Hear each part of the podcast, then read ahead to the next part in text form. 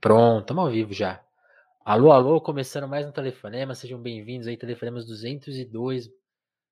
Como sempre, sempre especial, né? Eu sou Vinícius Félix, estamos aqui para o nosso podcast de conversa, de bate-papo, de trocar ideia, de saber como as pessoas pensam, como elas são, como elas falam, e dar uma chance para elas contarem a história delas, delas, a gente se identificar, a gente discutir também coisas atuais, né? Porque não? O assunto, a pauta sempre está quente, mas também a gente tem a gente faz as duas coisas aqui, a gente tira um tempo e também usa o tempo, né? É aquela, aquela, aquela coisa. Hoje o convidado é o Daniel Ganjamin, seja muito, seja muito bem-vindo, Ganja. É, acho que o Ganja dispensa apresentações, mas eu vou fazer a minha primeira pergunta clássica. Quem é o Daniel Ganjamin? Como ele gosta de se apresentar? Como que você chega? Cara, eu, primeiro de tudo, porra, agradeço o convite pra caralho, uma honra, feliz demais de trocar essa ideia. Eu me apresento como produtor musical, mano.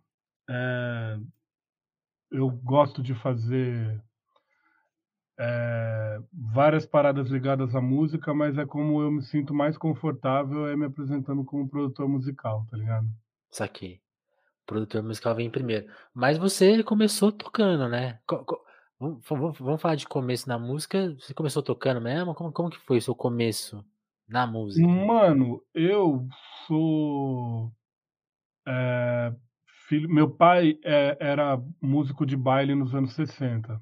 Uhum. E aí, quando eu nasci, ele já não tocava mais e tal, mas tinha sempre tinha muito instrumento em casa. Tinha baixo, tinha eh, guitarra, violão. E meu pai sempre foi muito entusiasta de equipamento sonoro, tá ligado? Então a gente tinha máquina de fita em casa, tinha Caramba tocar disco, tocar fita, é, um puta sistema de som legal. Meu pai, tipo, era muito empolgado com essa parada de.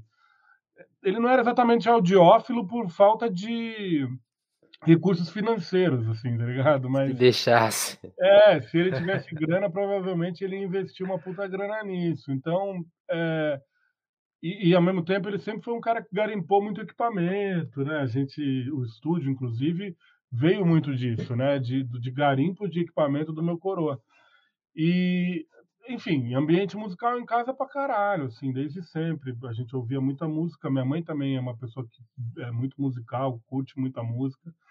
E aí isso sempre foi muito presente, tanto que acabou que nós três, né? Eu e meus dois irmãos, e meu pai também, depois de muita, enfim, depois de muita história, acabou voltando Voltou. um pouco para o ambiente da música por conta do estúdio. Mas eu comecei a tocar moleque, assim, de bem moleque mesmo. Seis anos de idade eu fiz curso de órgão eletrônico, aí depois aprendi a tocar. Mas eu sou bem autodidata, tá ligado? Tipo, eu, uhum. eu tive alguns professores, fiz um curso de órgão quando eu era moleque, e depois fiz um curso de violão com o professor da escola que eu estudava, que fazia aula particular ali. Eu fiz umas aulas de violão com um puta cara legal também, o Plínio Campos. Mas é, pra, eu aprendi mesmo a tocar assim do zero, de pegar os instrumentos e, e aprender, foi tudo muito sozinho. E aí, é, quando eu tava, quando eu tinha, sei lá, meus 14, 15, dos 14 aos 16 anos, assim, foi quando a gente começou a ter banda, curtir, é, tocar junto, é, mesmo sem saber tocar. E aí é, foi nesse momento em que eu é, e meus irmãos começamos a frequentar e meio que sentir uma parada de pertencimento muito grande dentro da cena de punk rock hardcore aqui de São Paulo, tá ligado? Tá aqui. E aí isso foi fundamental, isso no meio dos anos 90. Foi fundamental, assim, para mim, porque ali foi que eu entendi, meu, foi ali que eu comecei a, me, a me meter a fazer tudo, assim, desde produzir disco, é, na, na, época demo, né, produzir demo tape das bandas de, de, dos amigos e tocava em quatro, três bandas ao mesmo tempo.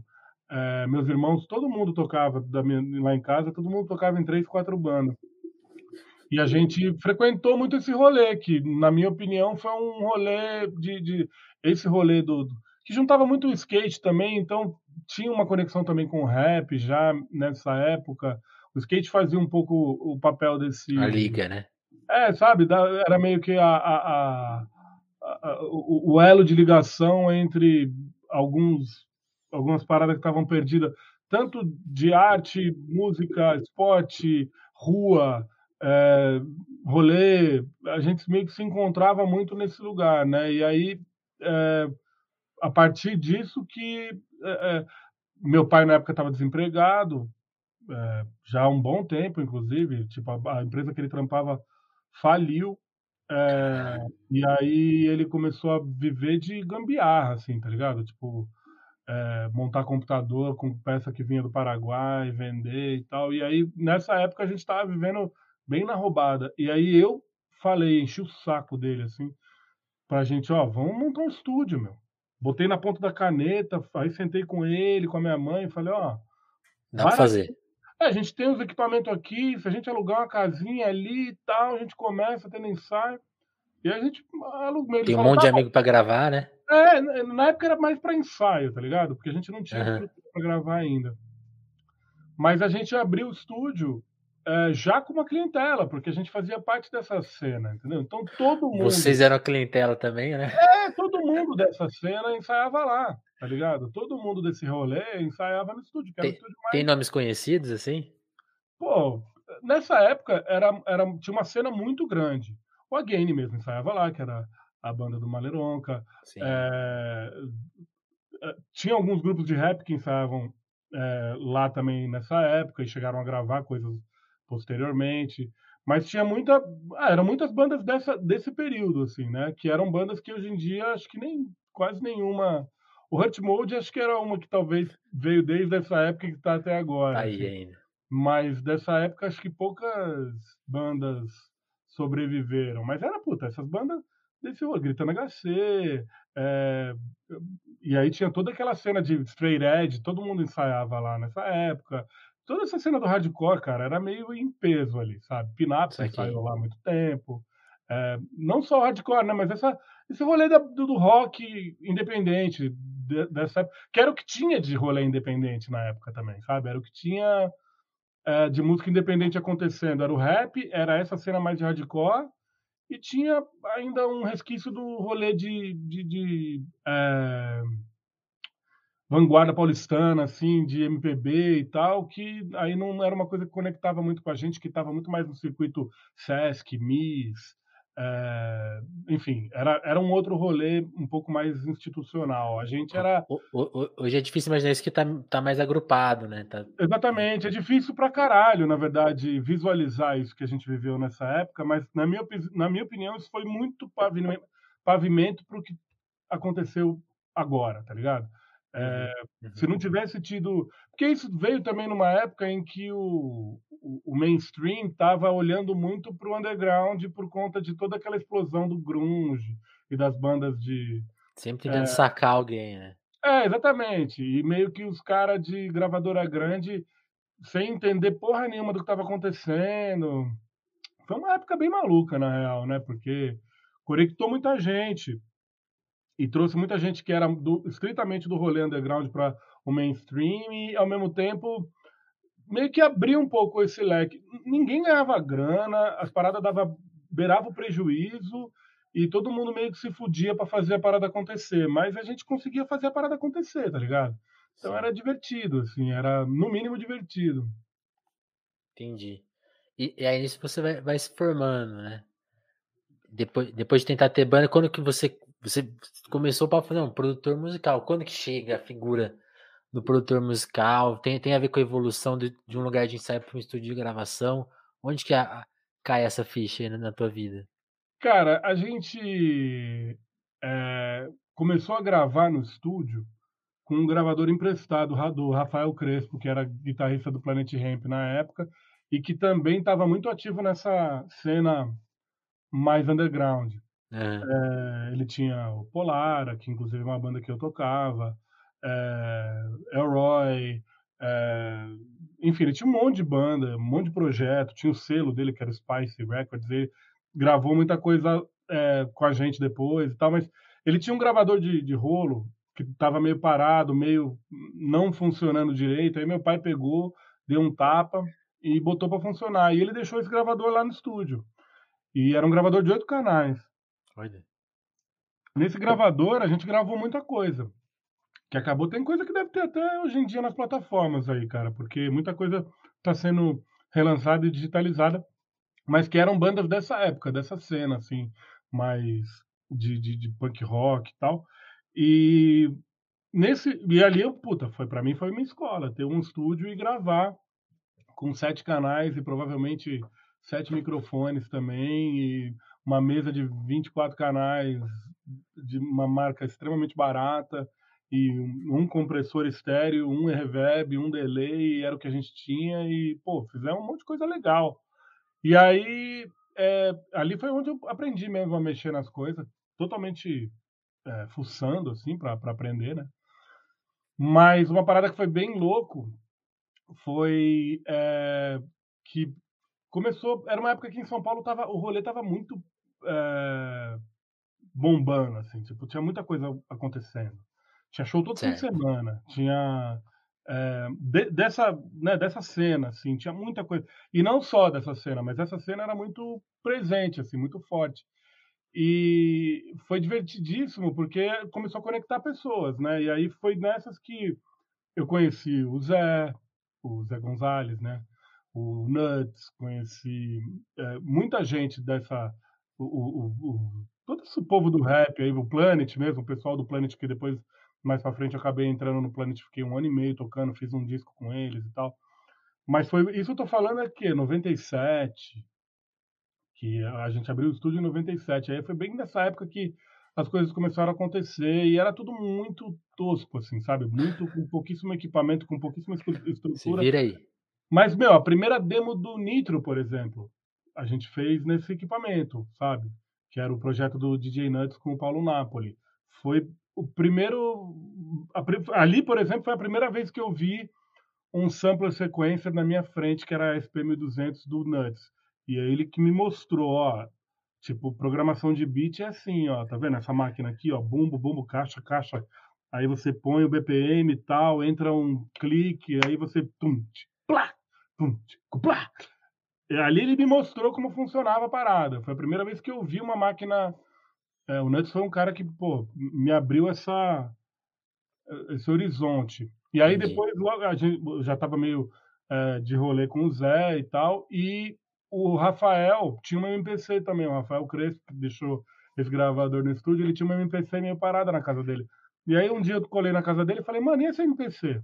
Ah, nem ele, ah, acho foda, mas eu uso pouco tal. Eu falei, pô, deixa comigo uns dias. Ele leva, fica aí um tempo. Foi a semana que você não dormiu? Aí eu fiquei uma semana trampando nessa porra. Se eu dormir quatro horas essa semana foi muito. E foi nessa semana, e aí, sampleando de um 3 em 1 que eu tinha, tá ligado? Tipo, gradiente. Na unha mesmo. Sei lá, fazendo a parada do jeito mais. Computador, tosco. até parece, né? Não. Cara, eu fui trabalhar com computador em, em música, eu mesmo, 2000 e tal já, 2001, uma coisa assim, cara. Foi 2000 e 2001, cara. Foi bem nessa época, fazendo o disco de sabotagem. Foi as primeiras coisas. Tanto que o disco de sabotagem é um disco que eu não mixei. Embora eu já era um engenheiro de mixagem, mas como era um disco que foi feito, esse disco foi feito todo é, digitalmente, todo no computador, para mim aquilo era um universo completamente novo. Então eu programei todos os beats ali junto com o Zé, com o Cia, com enfim, com todo mundo que estava ali fazendo o disco, mas o acabamento que eu costumava dar é, de mixagem, finalização tal, eu não tinha manha. Eu não sabia mexer em Pro Tools, que é o programa que eu uso até hoje. Nessa época a gente já fazia em Pro Tools. E para mim era um bagulho muito foda, porque Pro Tools nessa época, ou qualquer gravação digital, era muito ruim, mano. Som era ruim, tá ligado? E a gente tinha uma briga muito grande entre analógico e digital nessa época. Realmente porque o analógico soava muito melhor o digital que tinha nessa época, os conversores e tal, o equipamento que tinha disponível, mesmo dos melhores estúdios, era muito inferior a um equipamento totalmente analógico. Então a gente tinha muito, eu tinha muito preconceito, tal, torcia muito o nariz, óbvio que quando eu comecei a mexer na parada, abriu um leque.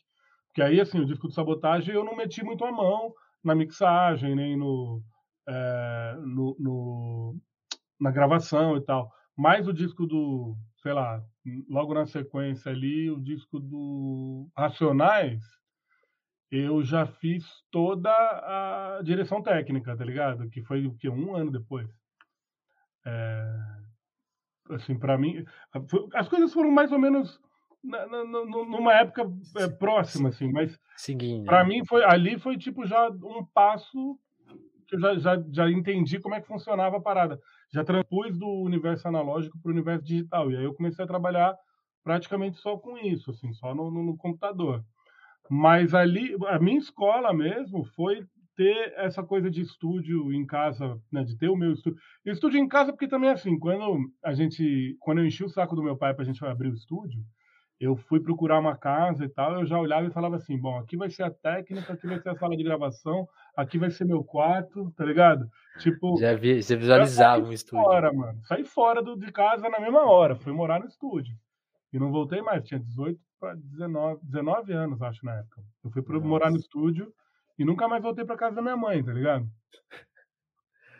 Que demais, que demais. Aí, Ganji, você mencionou algumas coisas, tipo assim, entrar pro, pro Planet Ramp. Como, como que você entrou numa banda que já tava, já, que já rolava tanto tempo, né? Você entrou no meio da, da bagunça. Como que foi, tipo, como que, como que eles, eles te descobriram? Foi nessa amizade com o Rafa e tal? Como que foi? Como que foi entrar na, no, que era, você tá falando dessa coisa do underground, né? É muito legal porque tinha isso das bandas serem capturadas pro, pro mainstream, tipo, o Planet foi uma dessas, né? Que pegaram e sem dúvida. Aí e virou uma bandona, né? Grandona, assim. É, foi muito louco, porque é... esse disco que eu fiz com o Planet foi o primeiro disco depois da prisão deles. É, o Planet teve um hiato aí de uns três anos, se eu não me engano, entre o, os Cães Ladram e o, o disco que eu participei, que era o... A Evasão do Sagaz Homem Fumaça. Sagaz Homem Fumaça. É, e esse ato se deu exatamente em função da prisão. Porque. Pouca treta, foram, né? Foi, pô, foi uma treta, mano. A gente tá falando de coisa 25 anos atrás, tá ligado? Tipo, outro momento. Falar de maconha do jeito que os caras estavam falando naquela época Imagina como os milico que estão agora, né? Tipo, imagina como eles recebiam aquilo, mano. Era tipo.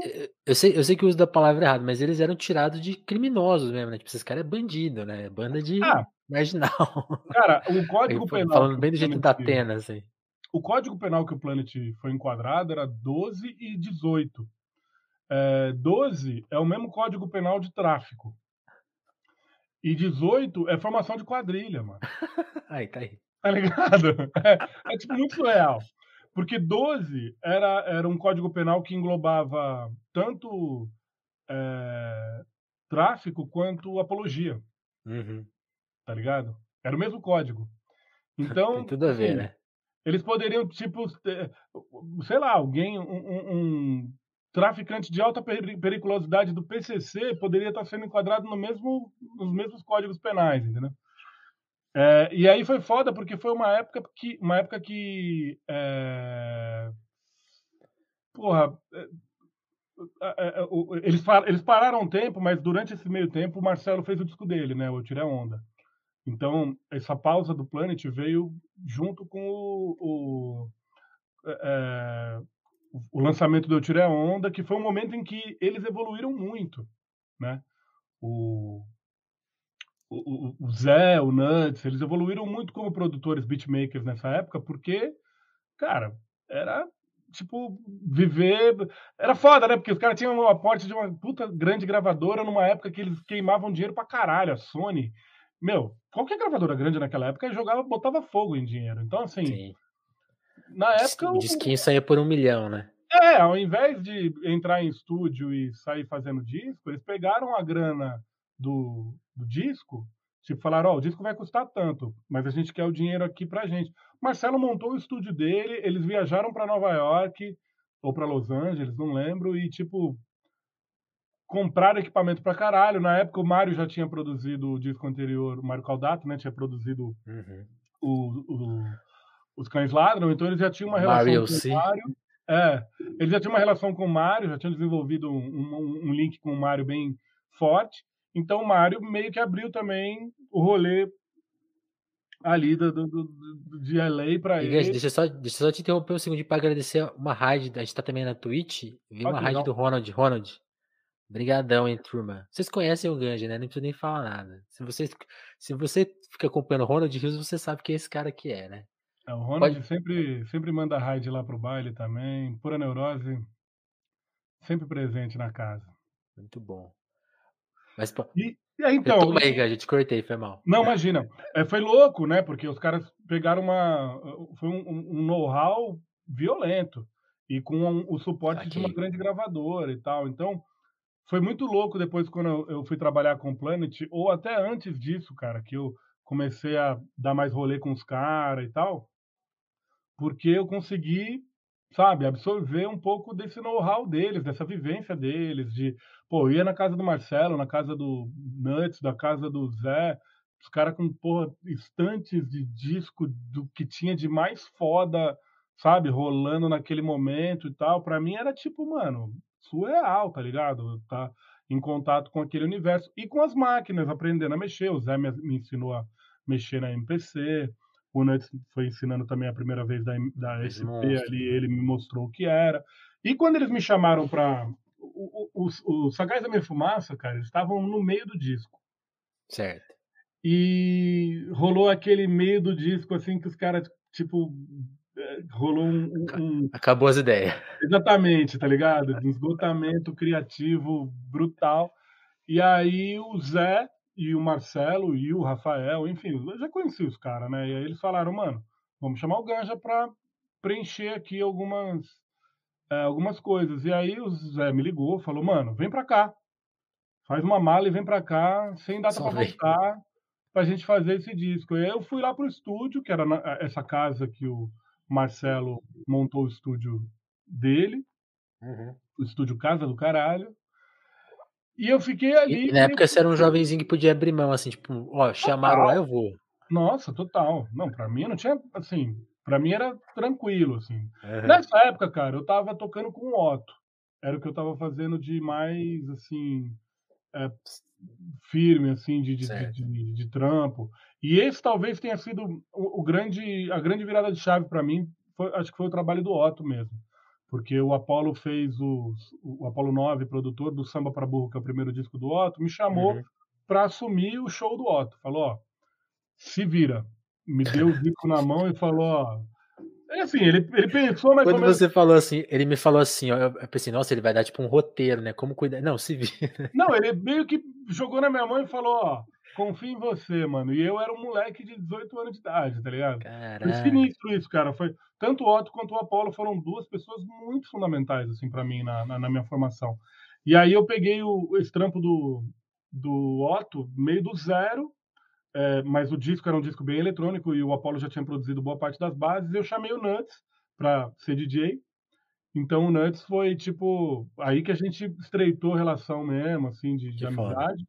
E aí montei a banda e a gente fez turnê. Puta, 1 ano depois nós estava tocando no Central Park Summer Stage, tá ligado? Então pra mim foi maior vivência, eu meninão. Cara, a primeira vez que eu andei de avião na vida foi tocando com Otto, tá ligado?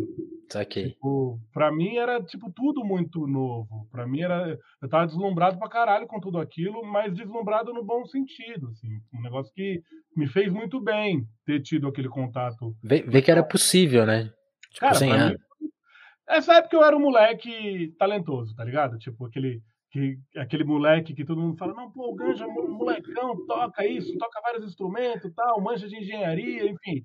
Eu eu era o o o moleque que que que desenrolava.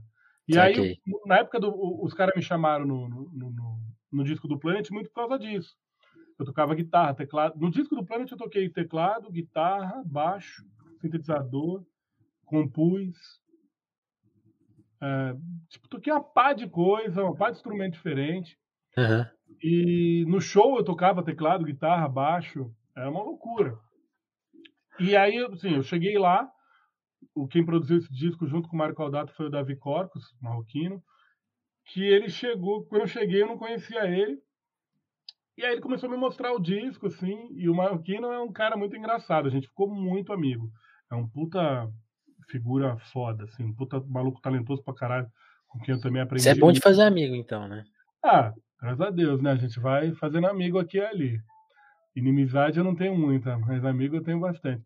Agora, foi louco, porque nesse momento, ali, quando ele começou a apresentar o disco pra mim, ele foi mostrando o disco, assim, mostrando, mostrando, mostrando, tal. Aí ele falava: "Ó, nessa música aqui tem essa parte aqui que tá meio vazia. Ah, essa aqui essa parte não tem nada, só tem o beat. Ah, essa parte, não sei o quê. Aí mostrou tudo, terminou de mostrar e falou: Bom, agora, meu irmão, você se vira aí, porque aquele jeitão bem carioca, assim, sabe? Ó, se vira aí, porque falaram que tu era o pica, que tu ia resolver a porra toda, então agora, meu irmão, tá na tua mão, resolve essa merda. Tá? E eu fiquei naquela cara, tipo, vamos aí, vamos, vamos contribuir. E foi legal começo? caralho, cara. Foi, foi, foi foda mesmo. Foi um, um momento em que, é, pra mim, foi, puta, era, era a minha primeira. O trabalho com o Otto foi o primeiro trabalho mais profissional que eu fiz, mas o trabalho com o Planet foi louco porque era uma banda muito grande na época, né? E era a primeira turnê que o Planet Ramp ia fazer pós prisão, saca? Tipo, três anos depois. Sim. Então, era uma expectativa muito grande em todos os sentidos. E, e é o último álbum da banda, né? É o último álbum de desde estúdio da banda. Exatamente. Foi bem louco, cara. Foi para mim foi uma loucura. E a gente viajou pra caralho, fomos pro Japão, conheci Se o bem que ainda Brasil. tem um ao vivo, mas no ao vivo você não toca, né? O ao vivo eu gravei, mano. Eu que fiz a Ah. engenharia de gravação do disco ao vivo inteiro. Nossa, esse eu escutei muito. É bom pra caralho esse disco. É muito É foda. bom pra É caralho. uma atrás da outra. É, foda. Eu gravei esse disco, cara. Eles me chamaram pra fazer a engenharia. E aí eu gravei tudo analógico. Foi uma doideira fazer esse disco aí. Não, é, é- esse disco é sensacional. É, é foda porque dá um pau no, na- no- no- nos de estúdio, assim. No Porque é estúdio, é, de- em termos é de sonoridade e tal. muito Porque porrada. o usuário é um disco incrível, né? Em termos de é, composição. As músicas são muito foda, mas a, a qualidade do disco de gravação e tal é qualquer nota. O É, usuário é um tinha. disco. Não tinha. Os caras gravaram num estúdio, sabe? Mais ou menos. Não tinha. Gente não tinha o recurso que acabou tendo depois, né? E a, a- eu acredito, não tenho certeza, mas acho que a Sony pegou o disco pronto. Tipo, o disco do jeito que eles tinham feito meio independente e lançaram, assim, sabe? Então, o, o- Os Cães Ladram já é um disco que tem uma estrutura foda. Uma estrutura Foda. incrível. E aí eu acho que tá, aí tá, posso estar errado, não, você me explica. Aí que tá a... Foi aí que você se ligou ao hip hop, então, ao rap. Cara, não, na verdade, antes disso, Não. eu e o Zé produzimos algumas coisas juntos, tá ligado? Uhum. É, Bastante coisa, na verdade. Foi bem legal, cara, porque é, foi uma época que o rap tava dando uma remodelada, assim, na. na Aquela entre safra, né? É, era uma entre safra muito foda do rap, inclusive, É. né? Que era, porra, nossa, mano, tipo, tinha artistas ali de. de, de, é, Na verdade, acho que foi bem um momento em que as pessoas começaram a entender o uso das máquinas no, no- de, de, de produção, saca? Tipo, os sample sequencers ali, a MPC, a ASP. Foi ali que começou a, os próprios artistas ter um entendimento de, que, de como se fazia, de como se produzia um beat de rap. Porque antes disso, cara, era muita gente que não era do rap produzindo rap. Gente de música eletrônica, gente de, do rock. Sim. Primeiro disco de rap do Brasil, né? de- produzido pelo Nazi, pelo. é, sabe? Era, É, basicamente, quem tinha as máquinas na época absorveu as pessoas, né? Mas ali já eram as pessoas tocando as máquinas, né? Exatamente. Pra, aí, isso foi uma virada de chave muito grande. E eu tava nesse lugar dessa virada de chave. Isso foi legal pra caramba. Que Porque eu aprendi a mexer rapidão nas, nas, na- nas máquinas. E aí eu e o Zé começamos a produzir junto, porque pro Zé, o Zé sempre teve esse papel de ser o apadrinhador. Ele fez, ele fez isso com o Nuts, ele fez isso com o Primo, ele fez isso com o Louds. Ele é um cara que é um olheiro muito foda, assim, de ver uma pessoa que tem um talento, sabe, que e aí ele traz para junto, para trabalhar junto, assim. Foi o Zé foi fundamental para mim também, é meu grande padrinho, eu sempre falo isso. E é, ali, cara, foi legal porque o Zé tinha tido um contato já com os Racionais, em especial com o Mano Brown, por conta do 509E, Uhum. que foi um disco produzido pelo Brown, mas que o Brown não tinha tanta afinidade com o MPC ainda. Então o Zé deu uma certa consultoria técnica ali de, de produção, de beat e tal. A produção é do, do Brown, e é fácil de perceber que a produção é do Brown. Né? É um disco que tem muito Sim. a cara do Brown, assim, em termos de produção musical. Mas o, o Brown tinha muita familiaridade ainda com o MPC, então o Zé ficava ali meio dando uma força. E aí, quando eu comecei a produzir junto com o Zé, foi legal, porque é, eu tocava, né? Então, isso era um diferencial muito grande para a época. Ter alguém produzindo é, rap que era também músico. Eu tocava guitarra, teclado, baixo. O disco de Sabotagem ele tem aquela musicalidade mais aflorada do que os outros discos daquela época, daquele período, muito por conta disso. Tipo, Rap Compromisso eu toquei baixo, guitarra, é, e aí tem o sample. É, cocaína eu toquei baixo, guitarra, teclado, enfim, era a, a, a, é, eu toquei teclado, quem, guitarra. Quem, quem, procura, quem procura no Album of the Year, que é aquele site de resenhas, na minha resenha do, do Rapper Compromisso é isso, tipo assim, adiantou a, a sonoridade seguinte, né? Porque é essa coisa, tipo assim, não é, não é que é rap com banda e tal, mas é, é rap que tem. Isso que você falou, né? Tipo, não é só, não é preso ao sample, né? Pode ter o, o, músico e o músico faz a linguagem do sample também, né? Faz, dá esse passo seguinte, né? Cara, era difícil, mano, nessa época. Eu lembro que a primeira vez que eu. Era, era difícil vender essa ideia para Era. Tipo, vou tocar, era. vou tocar nessa parte. Cara, ah, eu lembro tocar. a primeira vez que eu peguei a guitarra no ambiente de estúdio com o, o, o, o Sabotagem e toda a família RZO junto. Eu peguei, puxei a guitarra, aí peguei assim, fui tipo, passar o som da guitarra, assim, peguei dei aquela soladinha, assim, sabe? Pimbra, uma coisa meio blues, assim. Os caras já olharam e falaram, ô, ô, Ganja, Ganja, Ganja firmeza da hora, da hora que você toca uma guitarra, mas no rap não tem esse bagulho, não. Vai soar aqui não. Calma. Calma que nós vamos chegar lá. Fica tranquilo que eu sei o que eu tô fazendo, vamos tá, tal, não sei o quê. E fez toda a diferença, cara. Fez toda a diferença pro disco, sabe? Foi um disco que, se não tivesse isso, é, ele seria um disco pô, muito é, parecido com o que estava sendo feito anteriormente e que Pô, isso foi um divisor de águas mesmo, né, cara? É um dos discos, assim, mais óbvio, né, cara? Pô, não tem como, sabe? Acho que o Sabotagem... É, eu, eu, eu, já te falei isso uma vez e, e, posso repetir aqui, que é você tá envolvido nos dois maiores discos da história do rap brasileiro, que é o Nada Como Um Dia Após Outro Dia e o Rap é Compromisso. Acho que... Aí é, vamos, pode partir para discussão aí, mas são os dois, talvez sejam os dois top 5 aí. É, eu acho que com certeza eles estão no top 5. E eu acho que, assim, cara, mano, o Nada Como um Tem Dia. Falar, né? O Nada Como um Dia, a gente ficou um ano praticamente fazendo disco, tá ligado? E o, a dificuldade que foi para mim, mano, manter segredo desse um ano da, do, desse trabalho que a gente tava fazendo. Ainda bem que não tinha internet do jeitão que é hoje, não, né? Seria inviável. Seria inviável. Tanto que o Sabotagem, no decorrer do tempo, vazou umas coisas. O Racionais, no decorrer também do tempo, vazou umas coisas. O Mano Nossa, Brown deixa, vazou umas coisas. Deixa eu te perguntar isso. Como que vaza essas coisas de estúdio? É, é, é amigo que passou? Como que você sabe como que vaza?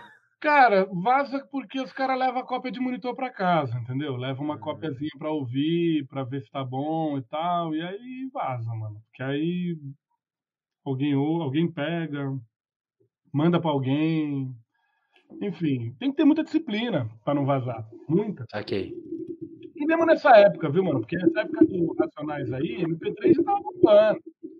É, e, mano, sim, imagina sim. eu gravando, Jesus chorou, tá ligado? Ouvindo aquilo pela primeira vez, o beat, a voz guia, a letra da voz guia para a voz que o, o, o Brown gravou e, e foi pro disco, era a mesma letra. Mudou um pouco da levada aqui e ali, mas imagina pra mim, mano, ouvir aquilo. Eu tinha, tinha, total noção do que eu tava pegando na mão. Eu falei, isso aqui vai Você mudar. entendeu na hora que aconteceu ali, isso né? Vai mudar a história do rap nacional, mano. Isso aqui vai ser uma revolução. Porque foi uma revolução pro Racionais. E o Racionais ditava a regra na, na, na né, mano? No, no, no, o Racionais era o norte do rap nacional naquele momento. Sim. O Sobrevivendo no Inferno já tinha sido uma parada forte, mas esse. O, o Brau fala isso, né? O Sobrevivendo meio que criou uma cartilha. Foi até meio ruim, né? Porque aí todo mundo queria fazer o seu Sobrevivendo, né? E aí por isso que o Nada Como um Dia é tão Tem nada a foda. ver. É. Hum. Porque foi onde no Nada Como um Dia é onde o Brown foi para um lugar completamente insano em termos de, eh, texto, eh, porque ele misturava Jesus Chorou, por exemplo, é um exemplo muito bom disso, cara. Se você pegar a letra de Jesus Chorou e faz uma análise, assim, é um negócio o como ele consegue fazer criar uma narrativa poética para chegar num negócio de rua, e aí ir para uma coisa, eh, de contextualização histórica, para ir para uma narrativa de de, eh eh, meio É uma é uma coisa que é pra é uma coisa que o Gonzo fala, é uma música que tem, sei lá, 8 personagens, né. É essa muito coisa absurdo. essa coisa de criação de personagem do Brown eu acho muito animal, muito É muito foda. animal, é muito animal. E foi Inclusive, foda, porque, depois por liga pra ele, pra ele colar aqui pra conta, porque ele ele nunca nunca entrevistaram ele sobre isso, eu preciso fazer essas perguntas pra ele. É, não, e ele com certeza vai curtir pra caralho responder, né, porque Chama cara, ele lá um uma dia. foi uma foi uma época muito foda. A gente teve um convi um convívio muito muito intenso nessa época, né, porque foi muito Sim. tempo, gente ficou Sim. muito tempo. Jesus Chorou foi uma música que o Brown gravou voz, se eu não me engano, umas 5 ou 6 vezes, valendo. Assim, ele gravava, a gente terminava, "Tá bom, tá bom, beleza, tal, então vamos pra próxima, né". Aí no dia seguinte ele: "Ó, vou gravar Jesus Chorou de novo". E eu: "Tá bom, Brown". Já tá bom. mano. Tá bom não. Aí ele gravava e ficava melhor. Aí eu mordia a língua, falava: "Puta que o pariu, ficou melhor". Ele fez isso umas 5 vezes, fácil, assim, brincando. E Jesus Chorou pra mim é um é um negócio assim, cara, é um é é foda demais, sabe. Eu toquei baixo nessa música, né, tenho orgulho do caralho de ter feito aquele baixo, tá eu não fiz a linha de baixo, o Brown cantou, eh, meio próximo do que era o sample, o Brown cantou exatamente o que ele queria, mas só de eu ter botado o dedo ali e ter feito aquilo pra mim é tipo, mano, é Saiu louco. dali, né. É, exatamente. Falei: "Nossa, eu tô zerando o game aqui". Muito legal você contar a história dessa música, porque aqui no Telefonemas a gente já teve a honra de ter o o KLJ e ele também conta, né, porque, eh, o o sample foi um pedido do do Brown, né, pra ele, ele contou essa história, tipo: "Ah, vai lá e acha", e ele achou, tá também é uma história bem interessante, porque aí o o Kleber conta que a a mãe dele gostou do sample, falou: "Nossa, que que bonito esse sample", né, aí ele falou: "Opa, então, é É. é a dica". E o Kleber é um cara que leva essas paradas muito a sério, né. Cara, Racionais é é puta, pra mim foi uma escola tão grande também ter convivido com o KLJ nessa época, sabe. Que Uhum. era essa época eu era vegetariano, e o KLJ era vegetariano também, ele é vegetariano desde então, na verdade, né. Você voltou voltou? Eu arreguei. Quer dizer, eu fui eu eu fiquei vegetariano durante uns 7 anos, cara, acho, assim. Eu voltei a comer carne por pura taurinice, tá ligado, tipo, eh, eu sou um cara que porque eu comecei a viajar muito também, e eu sou uma pessoa que se liga muito em comida, e quando eu tô viajando, pra mim, mano, pra você conhecer um lugar, você precisa comer a comida do lugar, tá ligado. E E aí aí vai ter carne no rolê, e né. aí invariavelmente você vai chegar na Espanha, você vai ter que comer uma entendeu, uma paella, você vai chegar não tinha como. Mas eu como pouca carne. E e nessa época foi muito legal, porque a gente trocou muito. E foi louco, porque para o KLJ mesmo, tipo, alguém no rap que que tinha essa mesma ninguém era vegetariano no rap, mano, ninguém era. Ele era tipo um ET, Era tudo tá ligado. churras. Era todo mundo, né, meu, eh, não não era comum vegetarianismo nessa época, no e no punk era muito, né. Meus irmãos já eram vegetarianos há muitos anos, eu acabei acho que fui o último a a a parar de comer carne em casa, e meus irmãos são vegetarianos desde então. O Maurício come peixe hoje em dia, mas o Fernando é quase vegano, come quase nada de derivado animal. E eu eu como pouca carne, na verdade, mas foi é bom também, quando você fica um tempo assim, que dá uma educada na alimentação, né. E Sim. eu e o KLJ a gente conversava muito sobre isso, sobre vegetarianismo, e foi louco, cara, que durante o período do disco, o o KLJ entrou no bagulho lá de viver vivendo da luz, tá ligado, aquela essa parada, de parar de comer. Caralho. Ele entrou nesse bagulho durante o Mas como que é isso? Eu já vi essa história, mas eu nunca entendi. É, mano, tipo, esses caras foram já no Jô Soares, e o é tipo um bagulho bem foda, que eles têm uma uma teoria que você precisa de muito pouco ingerir muito pouca, eh, proteína ou, eh, enfim, muito pouca coisa externa para sobreviver, que você meio é autossustentável com luz, né, de, de sol, você já recebe uma carga de vitamina muito forte, água pra caralho, é, mas assim, ele ficou um tempão tomando um suco. E aí tem um período que você tem que fazer para cumprir para fazer essa parada, que é ficar uma semana sem ingerir nada. Nossa. Nem água.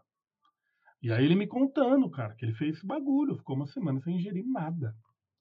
Nem Muito água? cara. Nem água pode. Caramba, uma derruba a pessoa. E aí você se não? prepara para isso, você não faz nada, você fica deitado, você toma muito banho para se hidratar via os poros, você é, ele falou que ele botava água na boca e cuspia, a boca dele secava, assim.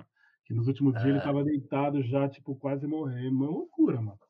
E eles falam que depois que passa só uma semana, você tá meio apto a. Eu não sei exatamente, posso estar falando também a coisa de um jeito muito.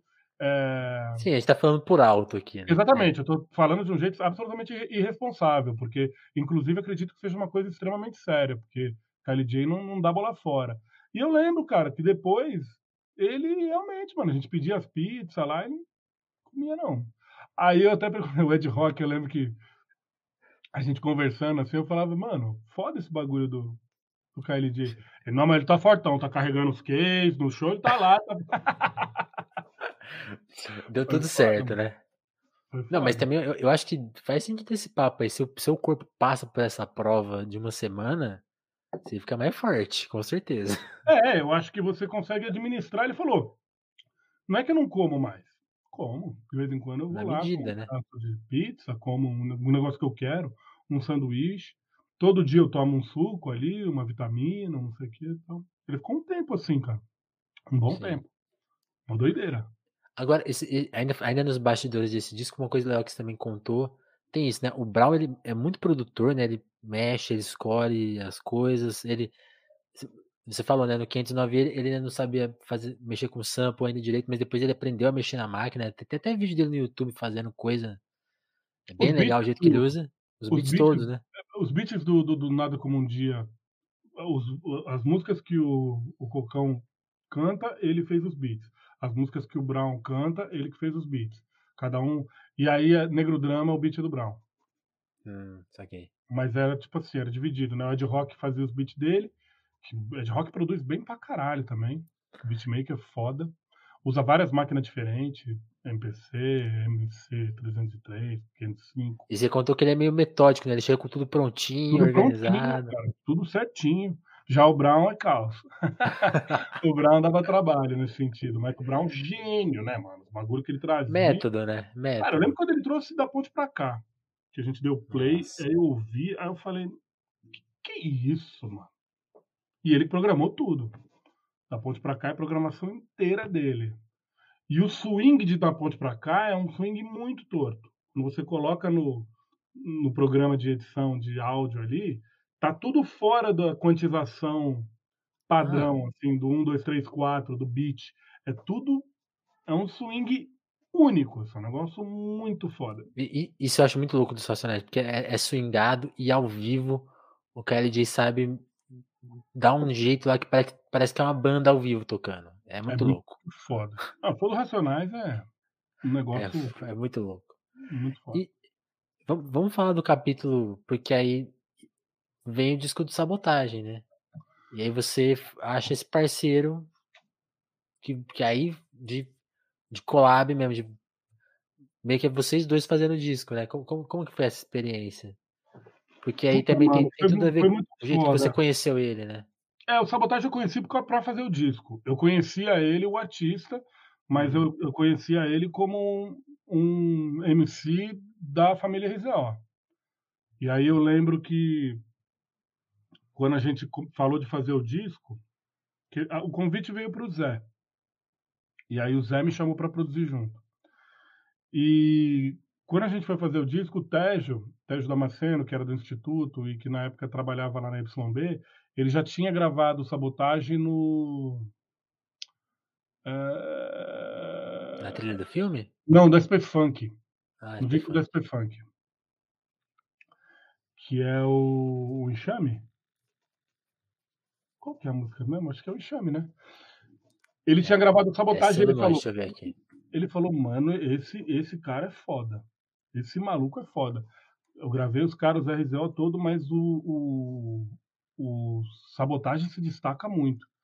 E aí a gente começou a produzir o disco meio do zero. Eles trouxeram tudo em fita cassete, umas demos que eles tinham gravado lá na laje do Elião. É... E, e, Enxame, e... é isso mesmo. É. E aí eles tinham feito a demo todo com um beat gringo. Aí eles traziam as, as músicas todas já mapeadinhas, tudo com beat gringo.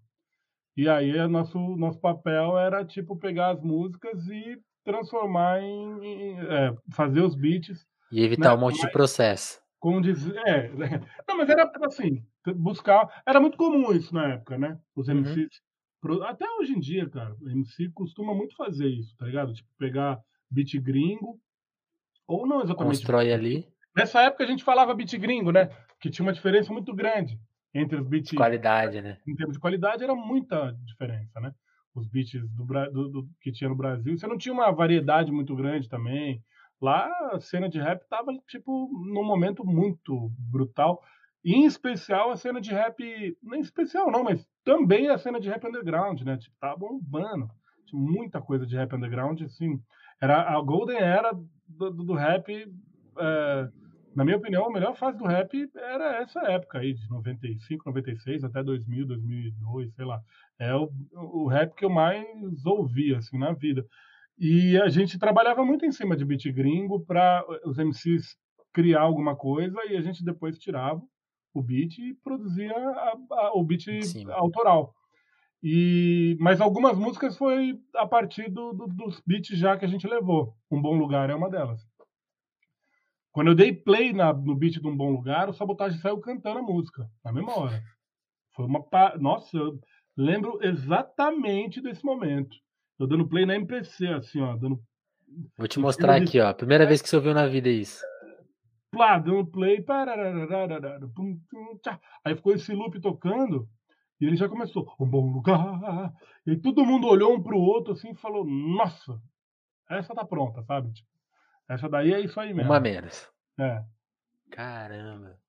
Foi foda, mano. E aí foi louco porque o processo do disco de sabotagem também foi um processo longo. Não sei se chegou a durar um ano, mas virou o ano. Eu lembro que virou o ano porque a gente foi pro Japão no meio do processo. Uhum. É, com Planet Ramp. E aí a gente começou o disco num ano e terminou no outro. Isso eu lembro claramente, porque algumas coisas até aconteceram no disco enquanto a gente estava viajando o Quincas, que trabalhava no estúdio, gravou algumas coisas que nem era para ter entrado no disco e ele gravou, os caras gostaram e acabou ficando, sabe? Foi bem louco isso. Tem uma parte de Cantando pro Santo, por exemplo, que entra uma percussão meio baiana, assim, meio um, um, samba reggae no meio e tal. Isso aí foi tudo invenção do Quincas. Quando a gente chegou, a gente falou, mano, que porra é essa? Ele falou, mano, eu fiz aí, os caras gostaram. E ficou no disco. Adentro. E, e, é legal pra caralho, né? Tipo, é um bagulho Sim. que eu não teria feito na época, mas o resultado ficou louco pra caralho. Nossa, é um disco muito legal. É, esse é um disco, é, muito legal. é um disco. Você ouve. Outro, outro dia eu fiquei com essa. encucado um pouco se não valia a pena. Quando, ele, quando o disco fez 10 anos, eu pensei isso. Abrir ele de novo e mexer? Abrir ele e remixar. Só que eu pensei bem e falei, mano, eu vou cagar essa porra desse disco que eu fizer aí, saca? Eu vou tirar todo o teor de clássico que ele tem.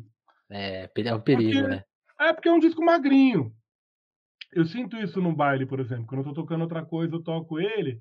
Ele é um disco que ele soa pequenininho, assim, tal, mas é, pô, é, é, da hora também, né? Ele ser pequenininho. Ele tem o... É, é, é isso, é o recorte daquela época, daquele momento. É, óbvio que se a gente pegar os canais hoje em dia, abrir e remixar, ele vai soar muito mais gordo, ele vai ter um outro... Vai ficar pau a pau, né? É, exatamente. Iria ficar hum. pau a pau com o que a gente produz hoje em dia. Mas será? Será que não é ego? Será que não é apego? É, sabe? Pô, é. é. um recorte importante, né, também. É, se bem que aí é uma coisa meio paranoia, né? Tipo, eu vejo agora esses remasters dos Beatles, né? Aí os caras ficam discutindo, não, porque descaracterizou não sei o que. Eu falo. Você ouve lá, eu fico, eu fico ouvindo aqui, ainda mais Spotify que dá aquela espremida no som. Mano, é a mesma coisa. Mesma coisa. É. Não, mas eu ouço bastante diferença, mano. Porque quando você tá num equipamento de som foda, ouvindo, você ouve bastante Ah, não, diferença. aí pega. Mas eu é. gosto. Eu não, não, não desgosto, não. Acho bom pra caralho, acho bonito pra caralho. Acho esses discos remasterizados, no geral, muito bons, assim. Mas nesse caso não seria exatamente uma remasterização. Até valeria a pena fazer uma remasterização, mas nesse caso seria uma remixagem mesmo, assim, sabe? Abrir o disco de novo e mixar ele todo diferente. É, ele iria soar de fato diferente, mas E o, o, o disco póstumo que você produziu de sabotagem, ele, ele foi escrito, né? Ou pelo menos gravado, né? Todas aquelas vozes, tem voz pra caramba ali, justamente nessa, nessa coisa de- dele de produção, né? Porque ele ficava, ele ficava indo em outros estúdios, mas também vocês chegaram a iniciar o segundo disco, né? Cara, o processo São foi essas duas menos- coisas, né? É, sabotagem colava muito com a gente, até por conta das coisas de cinema que estava acontecendo. E aí a gente fez trilhas junto, né? Então ele estava ali meio sempre junto. Uhum. E tinha um estúdio meio à disposição ali, que era YB, que na época o Rica Mabes e o Tejo Damasceno, que eram os dois parceiros meus no instituto, eles trabalhavam na YB.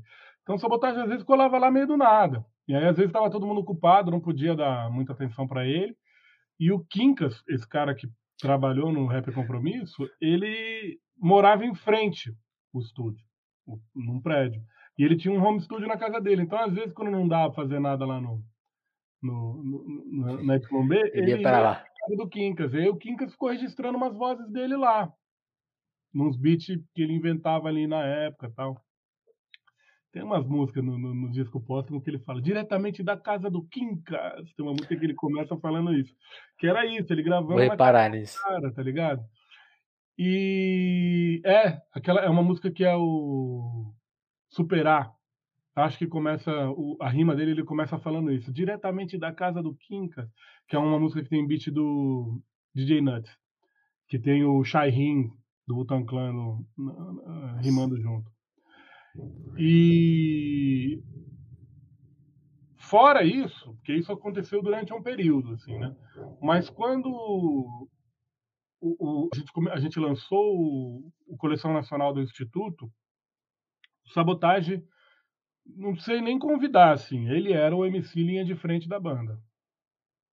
A gente começou Certo. a fazer uns shows, aí eu convidava outros MCs para participar, os África Brasil, na época Rapping Hood, acho que participou de algumas coisas, o Otto chegou a participar de umas coisas, Nação Zumbi participou de algumas coisas, mas o, o- o linha de frente do, do- da parada era o Sabotagem. A gente tocava as músicas que a gente fez com o Instituto e tocava umas músicas do Rap é Compromisso também com banda, que era uma coisa meio inédita na época.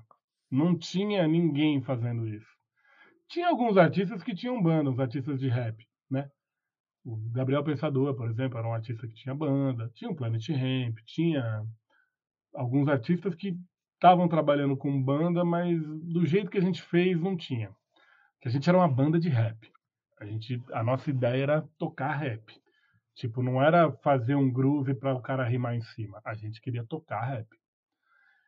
E aí, isso foi um diferencial bem grande na época também. É uma coisa conceitual que muda tudo, né? É, óbvio que a gente tinha uma influência muito grande do The Roots e tal, mas era a onda era essa, sabe? A gente queria tocar rap.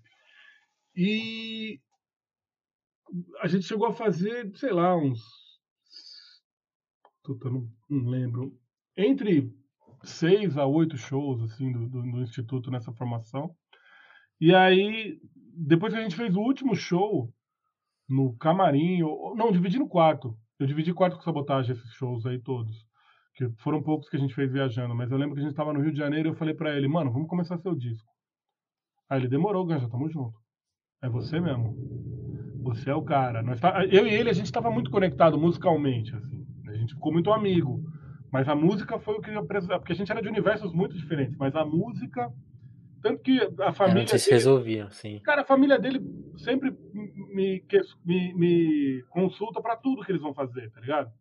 Porque eu era o cara que ele chegava na casa dele e falava, não, que o Ganja fez isso, o Ganja fez aquilo, o Ganja não sei o quê. A gente tava muito conectado.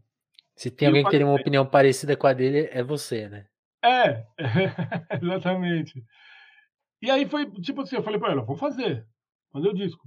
Eu tava com o estúdio na época em casa, eu tava morando numa casa com mais mais um monte de gente, assim, a gente alugou uma casa grande, morava quatro, cinco pessoas nessa casa. E aí a gente pegou uma da, das salas que tinha na, na, casa, era uma casa grandona, uma das salas a gente montou um estúdio, que era o estúdio do instituto. Como você e... sempre faz, né? Você chega numa casa já vê onde que pode montar um estúdio, né? É, exatamente. É, é, a sua característica. É, é, é onde eu estou aqui agora, por exemplo. Né? É a mesma coisa. Na minha casa. E era um estúdiozinho para a época ali era um estúdiozinho legal, sabe? Tipo, a gente conseguia desenrolar. E aí ele foi na, em casa todo dia, religiosamente, das 10 da manhã até mais ou menos umas 7, 8 horas da noite. Uhum. Ele estava lá. Segunda, terça, quarta, quinta, na sexta ele foi assassinado. E nesses quatro dias a gente captou muita coisa de ideia, guia. Eu soltava um beat e ele saía rimando em cima. Aí, sei lá, umas 5, 6 músicas a gente fez isso nesse período, nesse esquema. E foi foda, porque aí, tipo, puta, o cara foi assassinado, foi um bagulho muito brutal, né? Na época, para mim, assim, era um bagulho muito inconcebível. Eu não, não consegui lidar.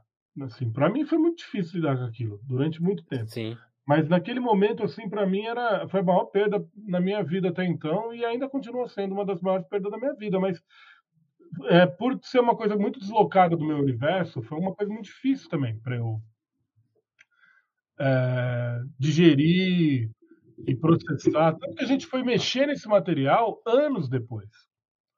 Eu só Sim. consegui abrir essas pastas acho que uns dois anos depois. Aí eu peguei, mostrei pro mostrei para os caras, né, pro Rica, pro Teste, falei, esse material aqui existe.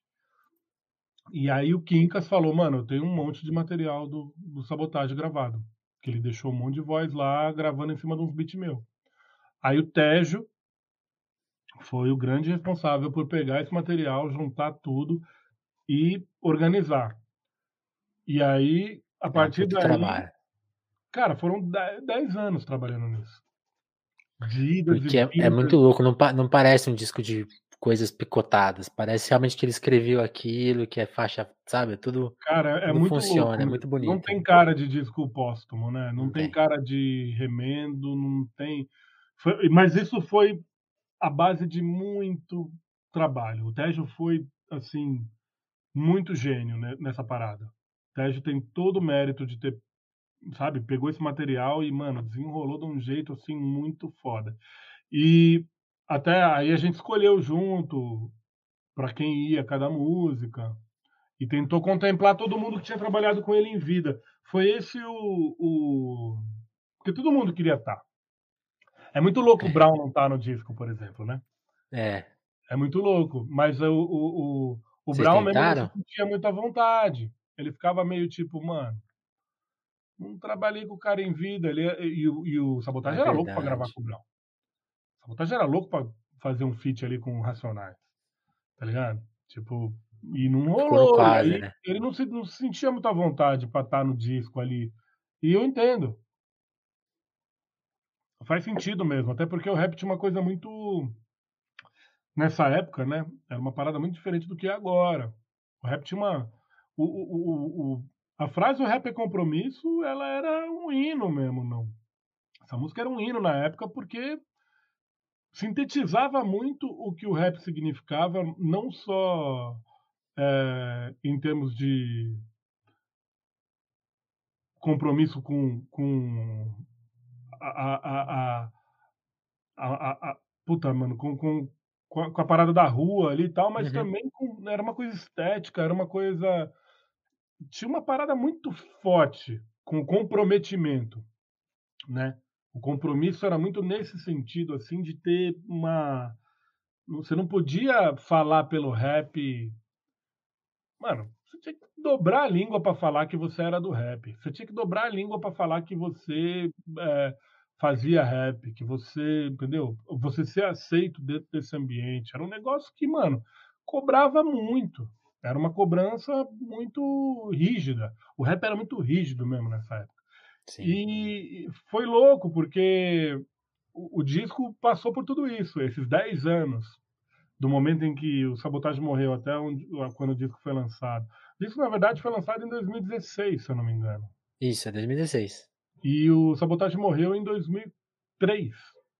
Então foi 13 anos depois da morte dele. Tudo estava diferente, né? Mas a gente ficou 10 anos trabalhando mesmo no disco, porque foi. A gente levou uns 3 anos para conseguir começar a trabalhar mesmo. A gente levou alguns anos para começar a mexer no material. E aí que a gente decidiu, falou, não, vamos começar a fazer essa parada. E aí foram mais idas e vindas, mano.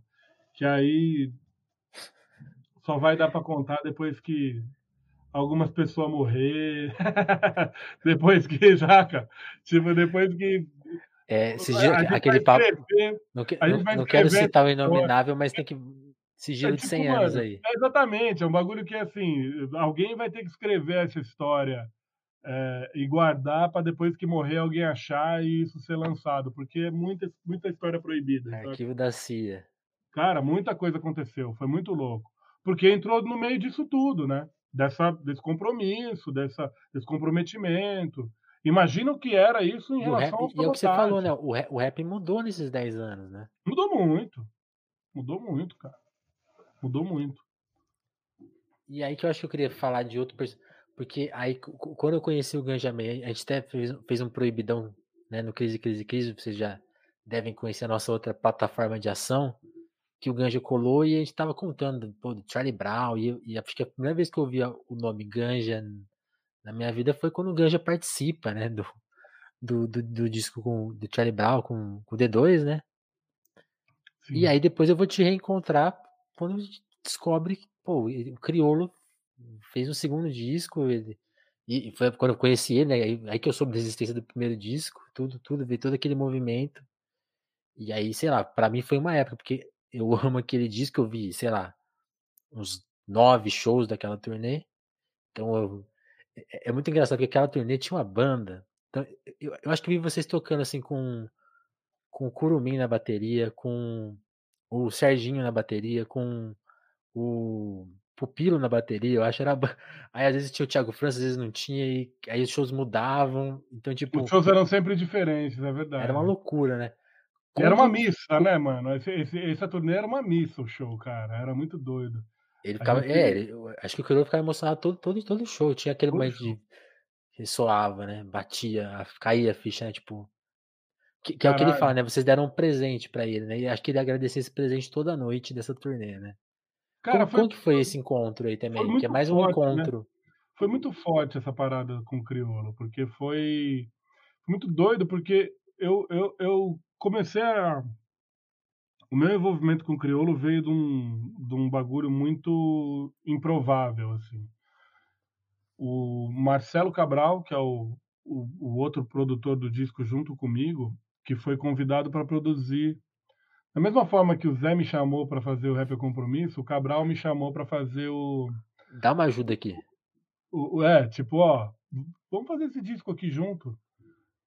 Sabe o crioulo doido? Falei, pô, lógico, mano, o crioulo doido é foda. Então, tá rolando aqui um esquema com a Matilha Cultural.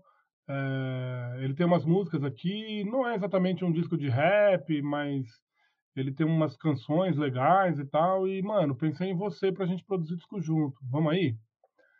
Aí eu falei, vamos. Sem nem saber o que, que eu tava indo fazer. E conheci o Criolo, já o trabalho dele, né? Uhum. Crioulo doido. Era, era o que eu tinha na minha cabeça era que eu ia produzir um MC, que por mais que eles estavam falando que as músicas não eram exatamente rap, eu estava indo produzir um MC. E aí a gente fez a primeira reunião, a gente fechou um orçamento ridículo, assim, muito baixo, para fazer o disco, para fazer a parada acontecer, porque quem estava bancando era a Matilha Cultural, que é uma uh, um centro cultural aqui em São Paulo que é bancado por, por, iniciativa privada, tipo um cara que bota um mecenas mesmo que vai lá e, uhum, e banca uhum. para a parada acontecer e ele estava bancando. Cuida dos dog lá. Exatamente. E ele estava bancando esse disco do Crioulo. É um cantinho legal da cidade. Quem não conhece, dá um. Chega lá quando puder. Sempre. Inclusive, mesmo durante a pandemia, eles continuaram muito ativos na distribuição de rango para gente em situação de rua. E, enfim, junto fazendo ações em conjunto com Solidariedade, Solidariedade Vegan, enfim, eles não pararam. E é um canto da cidade realmente muito especial, né? Exatamente por não ter esse compromisso com nenhuma instituição é, governamental, tal, um negócio bancado. É, é um lugar que você pode chegar para ver um filme, se tiver alguma sessão lá, ou só ficar olhando os dogs lá, mexendo. É, exatamente. Tem um barzinho ali, tem sempre é. alguém discotecando, tem sempre uma exposição de arte. É um lugar bem acolhedor. E o, esse acolhimento veio para o Criolo também, sabe? Tipo, eles falaram, não, okay. a Matilha vai lançar o disco, a gente vai dar um jeito de fazer a parada rolar e tal. E aí a gente fez. E aí foi um disco que demorou um tempão também para ser feito e que a gente foi fazendo meio que, puta, é, do jeito que dava. É, com pouquíssima estrutura, tem umas fotos assim. A gente precisa pegar mais. Precisa, é, revisitar esses arquivos, que tem umas coisas gravadas com celular que a gente fez na época, mas foi tudo numa estrutura muito improvisada. E no, no meio do disco a gente já tinha acabado o dinheiro, aquela coisa, pagamos para fazer também. Mas no final, quando eu tava mixando o disco, eu lembro que eu fiquei com uma parada na cabeça assim de tipo, eu conversei com os caras até, com o Cabral e com o Criolo. Falei, mano, esse disco com certeza vai fazer um barulho, porque ele tá um puta disco legal e vai apresentar o crioulo para um público que não conhece ele. Se esse público que não conhece o crioulo abraçar o trabalho do jeito que eu acho que vai abraçar, e se o público do rap permanecer do lado do crioulo como sempre teve, eu Aí acho você que tem todo mundo. A gente vai ter uma coisa grande. Mas eu não imaginava que o grande ia ser o que foi. Especialmente o Na Orelha, que foi um disco que teve, foi muito aclamado, crítica, público. É, não foi nenhum absurdo sucesso de venda, porque ninguém vendia mais disco naquela é, época. É, já era outra época. É. Mas, pô, foi assim, não foi nenhum absurdo de venda, mas vendeu. Vendeu bastante disco. E foi um foi assim, é, a gente rodou o Brasil inteiro com esse disco. É, fez show na Europa, nos Estados Unidos, enfim, Argentina. É, foi, foi rolou. E o Criolo não tinha expectativa disso. Quando a gente parar de cantar, né? É, ele tava numa de parar de cantar, mas quando a gente começou a parar, termi... quando eu tava terminando o disco, aí ele já entendeu que ele não ia parar não. Porque o disco tava ficando forte, que a coisa tava pegando um, um, uma né, um, um, impulso assim que ele falou, pô, isso aqui vai andar. Mas é, foi muito louco porque conforme a gente foi fazendo a turnê e foi legal, cara. Foi, eu acho que esse disco ele teve um papel muito importante para a cena musical daquela época como um todo, porque além de ter sido um cara do rap a posicionar o mercado da música popular brasileira independente e tal, é, num midstream ou até um mainstream midiático, né? Falando em termos de mídia e tal, pô, o disco ganhou 3 VMB, ganhou 16 prêmios no total, cara. Foi tipo o prêmio da música brasileira. É, é foda, né? Ali já era meio que uma saideira da MTV, mas deu tempo de fazer o VMB, cantar com Caetano no VMB. Né? Exatamente, exatamente. Foi os últimos VMBs, assim, fortes. E ganhou disco do ano, ganhou música do ano, ganhou. Foram três VMBs naquele ano. E a PCA ganhou, porra, foi tipo, foi, lavou todas as listas Sim. no fim do ano. Ele figurou entre os dez primeiros, né? Gerou ódio de muita gente. Virou uma treta. Virou, sabe? O Gandhi teve que abrir blog. Ixi. É, exatamente. A comunidade da Bis metendo a boca na porra do. Todos aqueles babaca da Bis falando mal pra caralho do disco. E, assim, isso como um ótimo sinal, né, cara? Pô, se a comunidade do Facebook da Bis tá metendo pau, é porque o bagulho, porra, foi pra frente pra caralho, né? Quando você desperta hater, cara, é porque o negócio é, foi pra um outro patamar, Sim. né? É, e, e, é... tinha uma coisa, né? Porque é, tem, essa, tem essa coisa. Eu lembro que na época tinha muita. As pessoas ficam espe especulando muito, né? Tipo, ah, porque tem, tem um marketing muito forte, ah, porque ele já algumas músicas já existiam, tipo assim, ninguém sabia meio por, por que, que ele ficou tanto tempo parado. É, a gente se prende em umas coisas, né? Como se tudo fosse marketing. Quando você vai ver a história real das, das pessoas, tipo, não, tá todo mundo numa, numa batalha, como você acabou de falar, tipo assim, gastando dinheiro para fazer o disco, não tem truque, né? Não tem, Mano, não tem ninguém por teve, trás, né? Teve, teve, é, assim, eu arrumei umas puta treta nessa época porque eu, vi, eu li uns absurdos mesmo.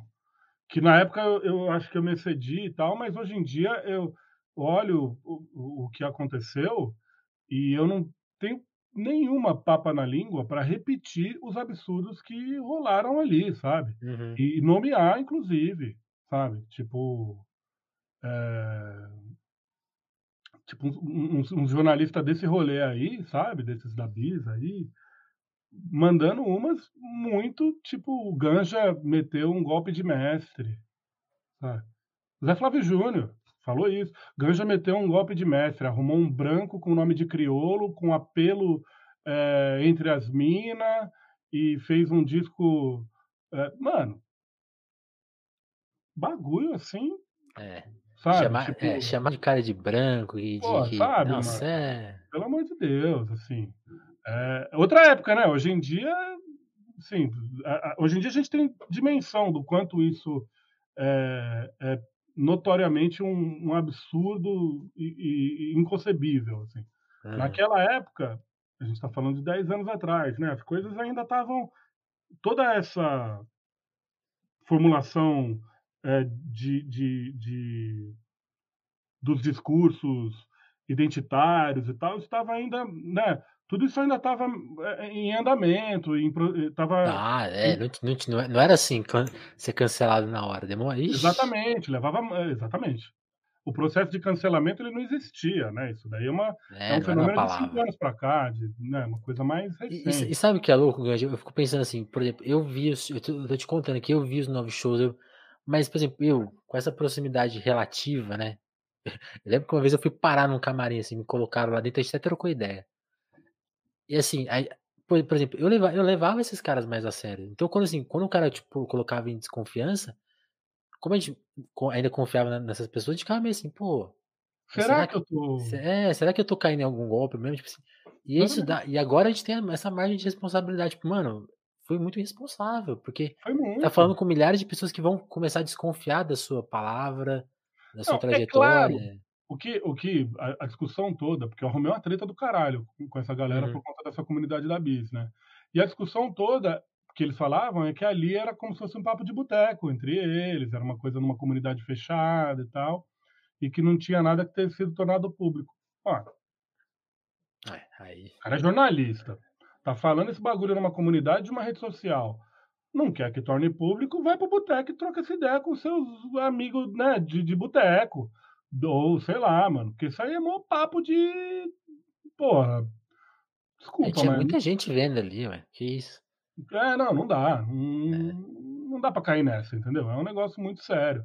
É, foi algo muito parecido com o que aconteceu com o Edmota, inclusive, né? Que achava que ali no Facebook ele achava que estava falando com os amigos, trocando ideia, e tava todo mundo vendo o que ele tava falando. E o cara, porra, foi cancelado. Esse sim tipo, teve um, um, um, movimento de cancelamento muito grande em torno dele por conta das coisas que ele falou e, pô, prejudicou a carreira, ao ponto do cara ter que vir a público, pedir desculpa e tudo mais. Pô, não é assim, né? É um negócio muito sério mesmo. É, e foi se tornando cada vez mais sério, né? A, a, ponto da gente chegar hoje em dia num momento em que todo mundo tem um pouco muito receio até de como se posicionar, de como se pronunciar, de como é, sei lá, todo mundo pensa todo mundo que tem uma mínima visibilidade pensa duas vezes antes de falar qualquer coisa, saca? Não, mas isso, isso é uma coisa que a gente tem que, vai aprendendo, assim. Eu, eu mesmo, assim, acho que tem uns dois anos que eu lembro, assim, de um, de um disco que eu mal ouvi e eu dei uma, coment, dei uma reclamada, assim. E, eu, e depois eu vi que a pessoa leu. Aí depois daquele dia eu fiquei assim, nunca mais que eu posso fazer isso, porque, assim, é, a gente tem que ter responsabilidade nas coisas que a gente fala, né, na internet. Tem que ter calma. Vai sim. escrever uma coisa séria mesmo? Vê se é isso mesmo. Sim, sim. Aí vai lá, escreve, né? É. As pessoas ouvem, né? Leem, é, consideram aquilo como algo, sei lá, no mínimo é a sua opinião. Se a sim. pessoa te acha relevante, ela vai olhar para aquilo com uma relevância. É. Né? E aí, Ganja, pra, acho que eu até queria saber um pouco mais da turnê que a gente mencionou, que foi muito especial, mas é, também queria falar da, da coisa mais recente, porque aí você. Eu acho que esse disco também te, te impulsionou de uma nova forma, né? Porque você. Pô, você foi trabalhar. O pessoal aqui mais cedo no chat perguntou do Baiana System. Aí você foi, sei lá, produziu o disco do Criolo com a Ivete, produziu. Aí eu acho que você entrou num período ultra produtivo. Eu, eu, nem peguei uma lista das coisas, mas você consegue lembrar de tudo que você mexeu nesse, nesse pós-criolo, assim? Cara, eu produzi bastante coisa nessa após esse trabalho com o criolo. É... Continuou produzindo ele, né? Porque aí virou um projeto de vida, né? Vocês continuaram, virou uma banda mesmo, né? Ah, cara, eu e o criolo, é... provavelmente o, o, a simbiose que eu tinha com o Sabotage provavelmente teria é, rumado para o mesmo caminho, assim. Uhum. Eu acho que a gente teria ficado 10 Isso é uma coisa que eu imaginava na época. Eu, eu, eu lembro, teria... eu lembro, eu, lembro de um amigo, tem que contar essa história porque depois eu vou mandar para ele, pro Netinho. O Netinho, ele tinha um super fone de ouvido. E aí eu ouvi o disco e gostei, né? Ele falou assim, é que você não ouviu nesse fone. E aí quando eu ouvi, eu falei, caramba. E aí depois eu, eu fiquei pensando nessa ideia, nossa, o, que o Ganja fez aqui é o que ele teria feito com o Sabotagem. Eu fiquei, eu fiquei com essa ideia. Sim, é. Para mim era, era isso. Era. Eu tinha o sabotagem como um, um plano para. É, puta. Eu queria meio que pegar o sabotagem meio para ser o, o, o cara que ia romper barreiras mesmo. Tipo, a, a minha ambição de moleque na época assim era muito essa de sabe? Pegar aquele trabalho e dar o, o, o próximo passo, assim, sabe? Sim. E aí, tanto que com a morte de sabotagem foi um negócio que deu uma. Foi muito abrupto mesmo. A parada deu um. O rap todo sentiu. Parou, né? Sim. Né? Você teve um. E é muito louco, porque no caso do, do, do, do Criolo, o Sabotagem e o Criolo eles eram muito amigos. Isso é uma coisa que pouca gente sabe, até porque o Criolo faz pouquíssima questão de, de, de ressaltar. Uhum. Mas eles eram muito amigos, de frequentar a casa um do outro, de dar rolê junto e tal. Ah, eu, e... eu não fazia ideia, né? Mesmo. Pois é. Ele tá no clipe de Um Bom Lugar, o Criolo. Ele aparece. No, no clipe de Um Bom Lugar, ele tá numa mesa de boteco ali, tomando uma cerveja junto com os caras e tal, ali, que tá tem uma banca ali no final. A parte que acontece a parada ao vivo ali, ele tá ali no meio. Vou reparar nisso, nunca, nunca tinha é, Pois é, cara. E foda porque é, é para mim, cara, o, esse, a, minha, a forma completamente improvável que eu comecei a trabalhar com criolo, na minha opinião, tem, tem dedo de sabotagem no bagulho, assim, sabe? Tipo, o pouco que eu, que eu consigo é, ter de, desse lado não pragmático, assim, na, na, porque eu sou um cara muito pé no chão, eu, eu, não sou uma pessoa muito ligada nesses bagulho. Mas, ao mesmo tempo, é aquele papo do, assim, não desacredito não, tá ligado? E tem umas coisas relacionadas ao sabotagem em especial que é, já aconteceu em outras situações, assim, sabe? De gente, de quando é, é eu, eu ter eu ter terminado o disco de sabotagem foi uma parada tipo o disco póstumo, né? Foi, rolou um lance meio, ó. Eu lembro que teve alguém que era muito ligado a mim, que eu não lembro quem era na época, talvez também nem convenha falar, mas foi numa pessoa tal, e aí falou: olha, essa pessoa que é ligada a você tem uma coisa inacabada com alguém que ficou isso em aberto, precisa acabar, e não sei o quê. E para mim essa parada do o jeito que eu encontrei com o crioulo foi tão inusitado que eu fico falando, eu fico pensando, caralho, neguinho deve ter mexido os pauzinhos ali para fazer a gente se encontrar, porque toda aquela sensação que eu tinha de um, uma, um projeto interrompido com sabotagem, eu consegui realizar com o crioulo. Se eu conseguir materializar, é, metaforicamente falando, com o crioulo. A coisa realmente se tornou algo que era uma resposta, tá ligado? Para mim era muito, para mim o trabalho do crioulo é uma resposta de toda a minha carreira dos 15 anos que antecederam aquele trabalho, sabe? Quase. assim. Foda. Sim. Desde 2000, de 95 até aquele 2011 ali, vai de 97 até aquele 2011, os 14 anos que antecederam ali, que foi uma luta do caralho, do bagulho do independente e tal, porque quando a gente lançou o Nona Orelha, todas as gravadoras vieram atrás da gente, tá ligado? E foi uma parada muito boa de poder se reunir com gravadora e chegar pros caras e falar assim, o que que vocês têm para dar para nós? Que a gente não tem. Qual que é a estrutura? É, É, assim, tem um estúdio melhor. hum, vocês querem o Criolo para. Vocês querem que o Criolo assine com essa gravadora multinacional. Me convence que vai ser uma boa ideia. E era engraçado, porque chegava nos fins dos- do- das conversas, terminava sempre tipo, ó, realmente não tem nada que a gente possa oferecer. Sabe? É é uma coisa que eu aprendi com, com, com, com o Lucas da Fresno. Ele fala assim: gravadora é um é um lugar que você entra, aí os caras investem em você, né? Ele- ele- É como, é como se eles comprassem uma dívida. E Exatamente. você faz parte da dívida. Então você tem que. Você vai É ganhar muito dinheiro? Vai, é. Você vai ganhar muito dinheiro, mas você também fica devendo. Então, tipo, vários dinheiro que você ia ganhar vai direto pros caras. E você nem Exatamente. ganhou uma estrutura tão boa assim pra trabalhar. Não, é. É tipo você ir num banco fazer um empréstimo. É, total. Tá ligado? Se você tem dinheiro. Você vai fazer uma TV ali a mais, uma Na- é, exatamente. O que eles tinham, esse que era o lance. Nos anos 90, eles tinham a máquina na mão deles. TV, jabá de rádio, as entradas nos lugares certos, as credenciais para chegar no, no- Você não tinha chance. Nos anos 90, você só tinha uma opção. Era você montar sua banda e tocar.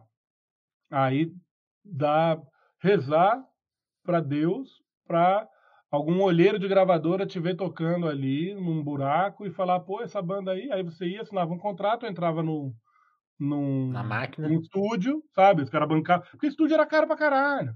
também. Aí, quando eu chegar, é foda, né? Tipo, chegar pra conversar com uma gravadora e falar assim, ó, o que, que vocês têm pra nos, no- nos.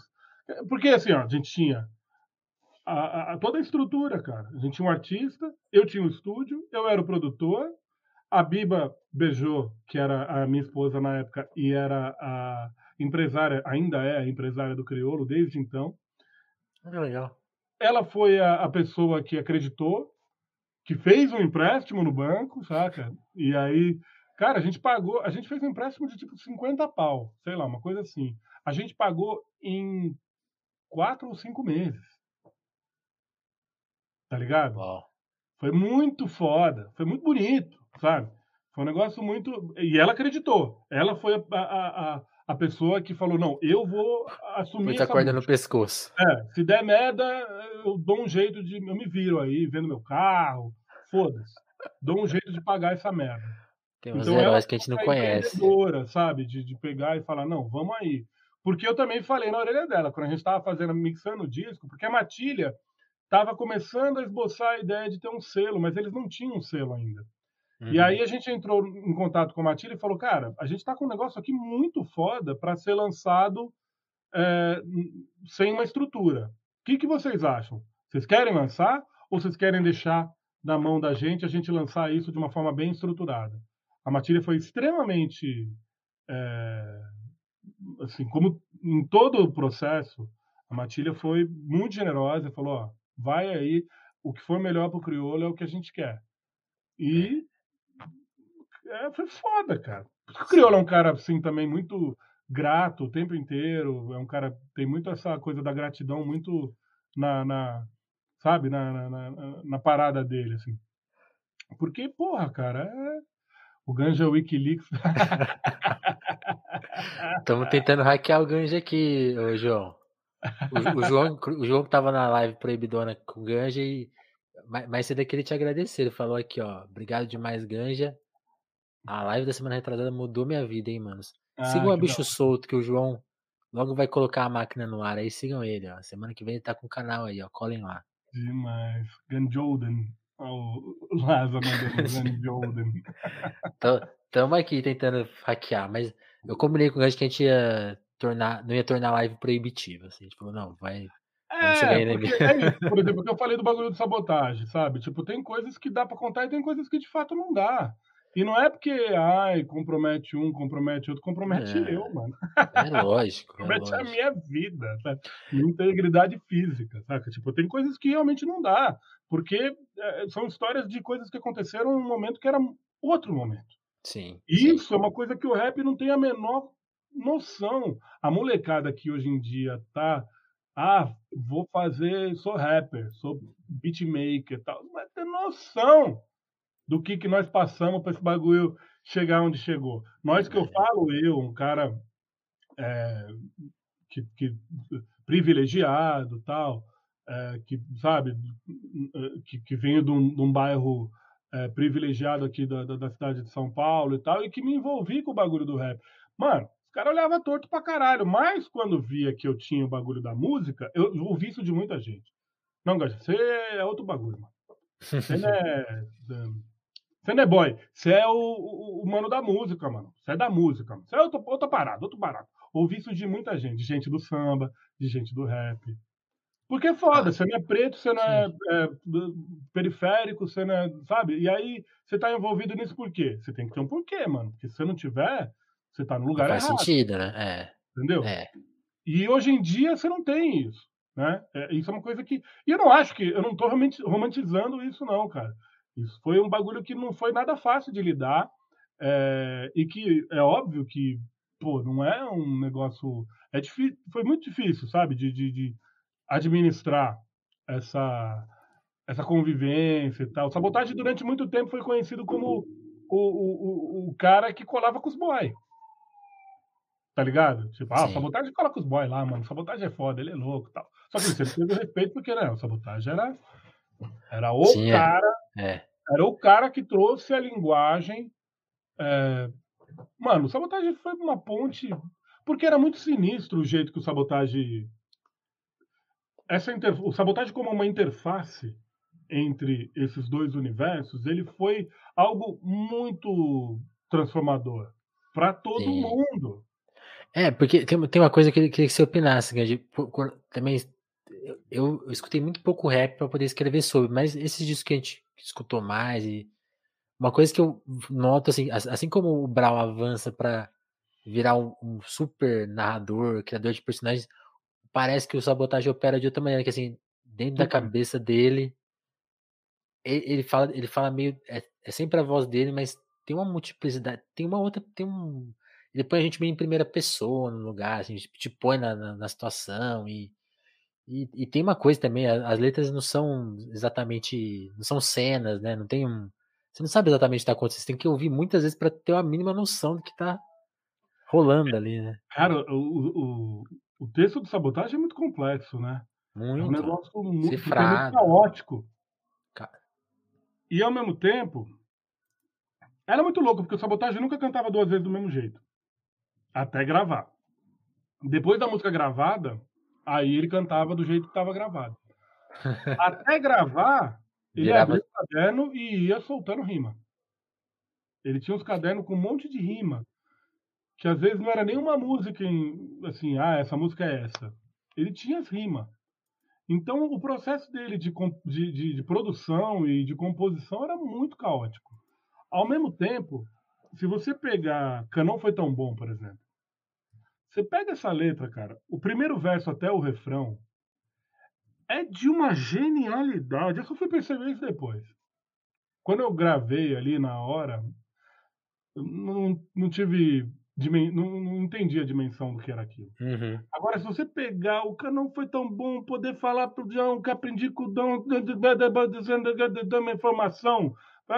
Não, as drogas façam simples, não, dom da opinião. É um negócio, um jogo de palavras e, e o flow. É, assim, é de um bagulho. É o, eu, eu, é o João Gilberto do rap.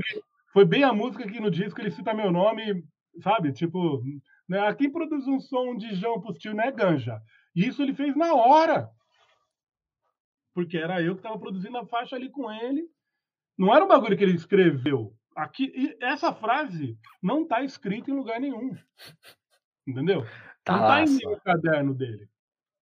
Era alguma coisa que, tipo, naquele momento ali, daquela guia, se vacilar, foi o momento que ele pensou nisso.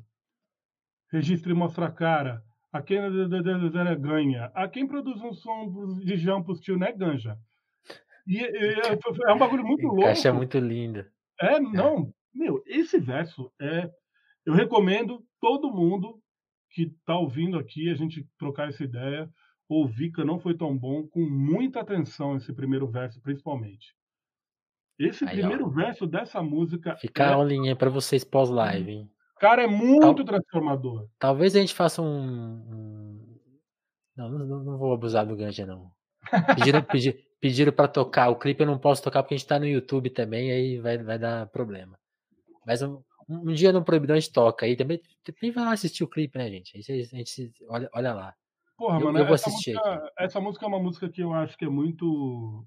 É, para mim é a música que eu mais gosto desse disco. E é, é, essa, esse primeiro verso é algo assim, mano, que é, eu não consigo ouvir sem me emocionar. Porque é muito. É uma obra de arte, assim, o negócio, tá ligado? Tipo, é muito. Foram muito. Pouquíssimos MCs chegaram ali, cara. Pouquíssimos MCs é, alcançaram esse nível de excelência que o Sabotagem chegou nessa porra desse, sabe, nesse, nesse verso, mano, nesse, nesse primeiro, primeira metade dessa música aí. É, isso é muito louco, né? Porque é, é uma estreia, né? Por mais que ele já estivesse rodando por aí, as músicas, algumas músicas eram conhecidas já, né? As pessoas cantavam antes delas serem gravadas. Sim. Mas é uma estreia, né? Tipo assim, foi um tiro só e é, é lindo. Tem música de sabotagem conhecida pra caralho que nunca foi gravada. Teve uma música que ele gravou em cima do. Daquele beat que acho que é do J-Bax, né?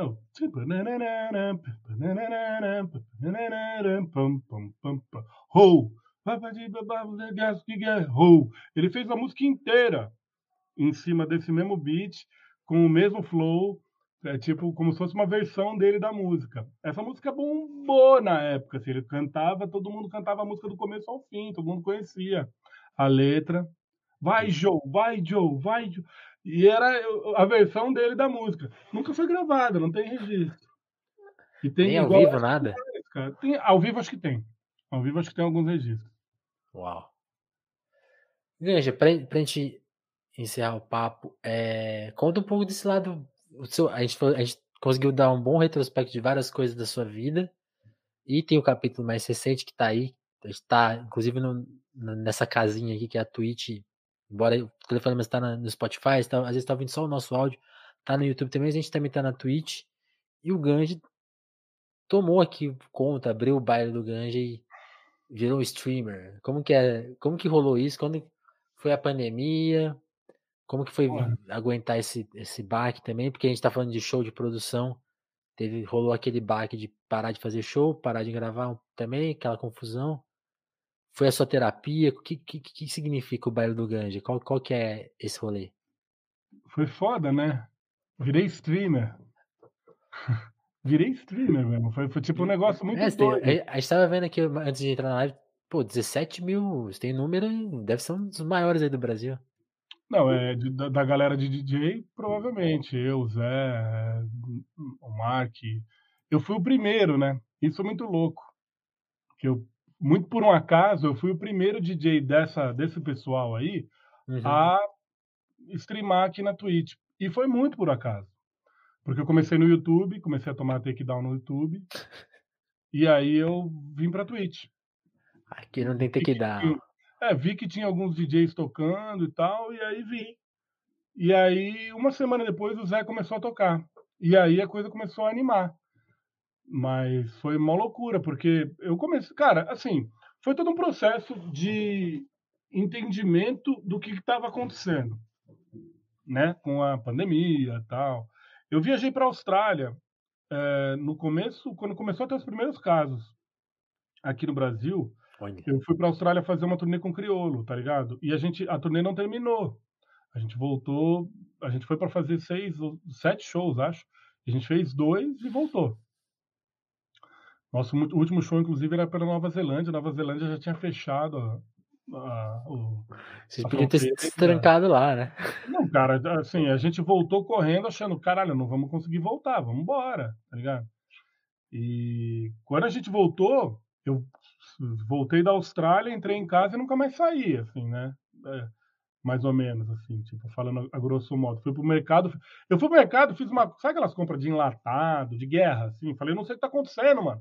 Vou comprar, se eu precisar ficar um mês dentro de casa, eu vou Eu seguro. viver com esses macarrão, é, sabe? Molho de tomate enlatado e vou ter ali, montei meu bunker aqui, tá ligado? Saquei. E aí, é, comecei a, tinha uns trabalhos que estavam em andamento e eu comecei a estabelecer formas de trabalhar à distância aqui e tal.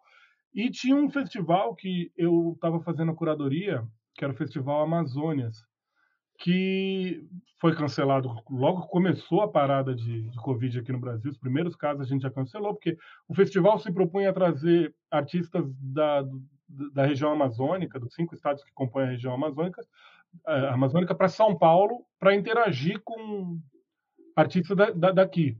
Então, assim, não tinha a menor condição de trazer. Tudo que não podia ser feito. Exatamente, não tinha a menor condição de trazer artistas. Tinha, tinha artistas que moravam em é, comunidades isoladas, né? A gente não tinha como trazer esses caras para cá, imagina.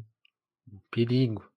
E aí a gente fez uma versão reduzida e virtual, porque na época a parada de live estava bombando.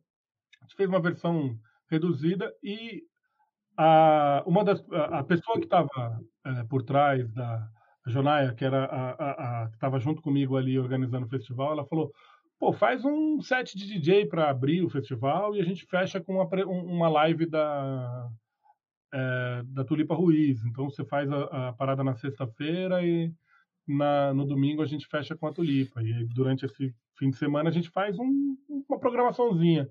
Aí eu fiz essa, esse DJ set, aluguei equipamento, trouxe aqui para casa, equipamento de DJ, assim, né, tocar disco, mix e tal.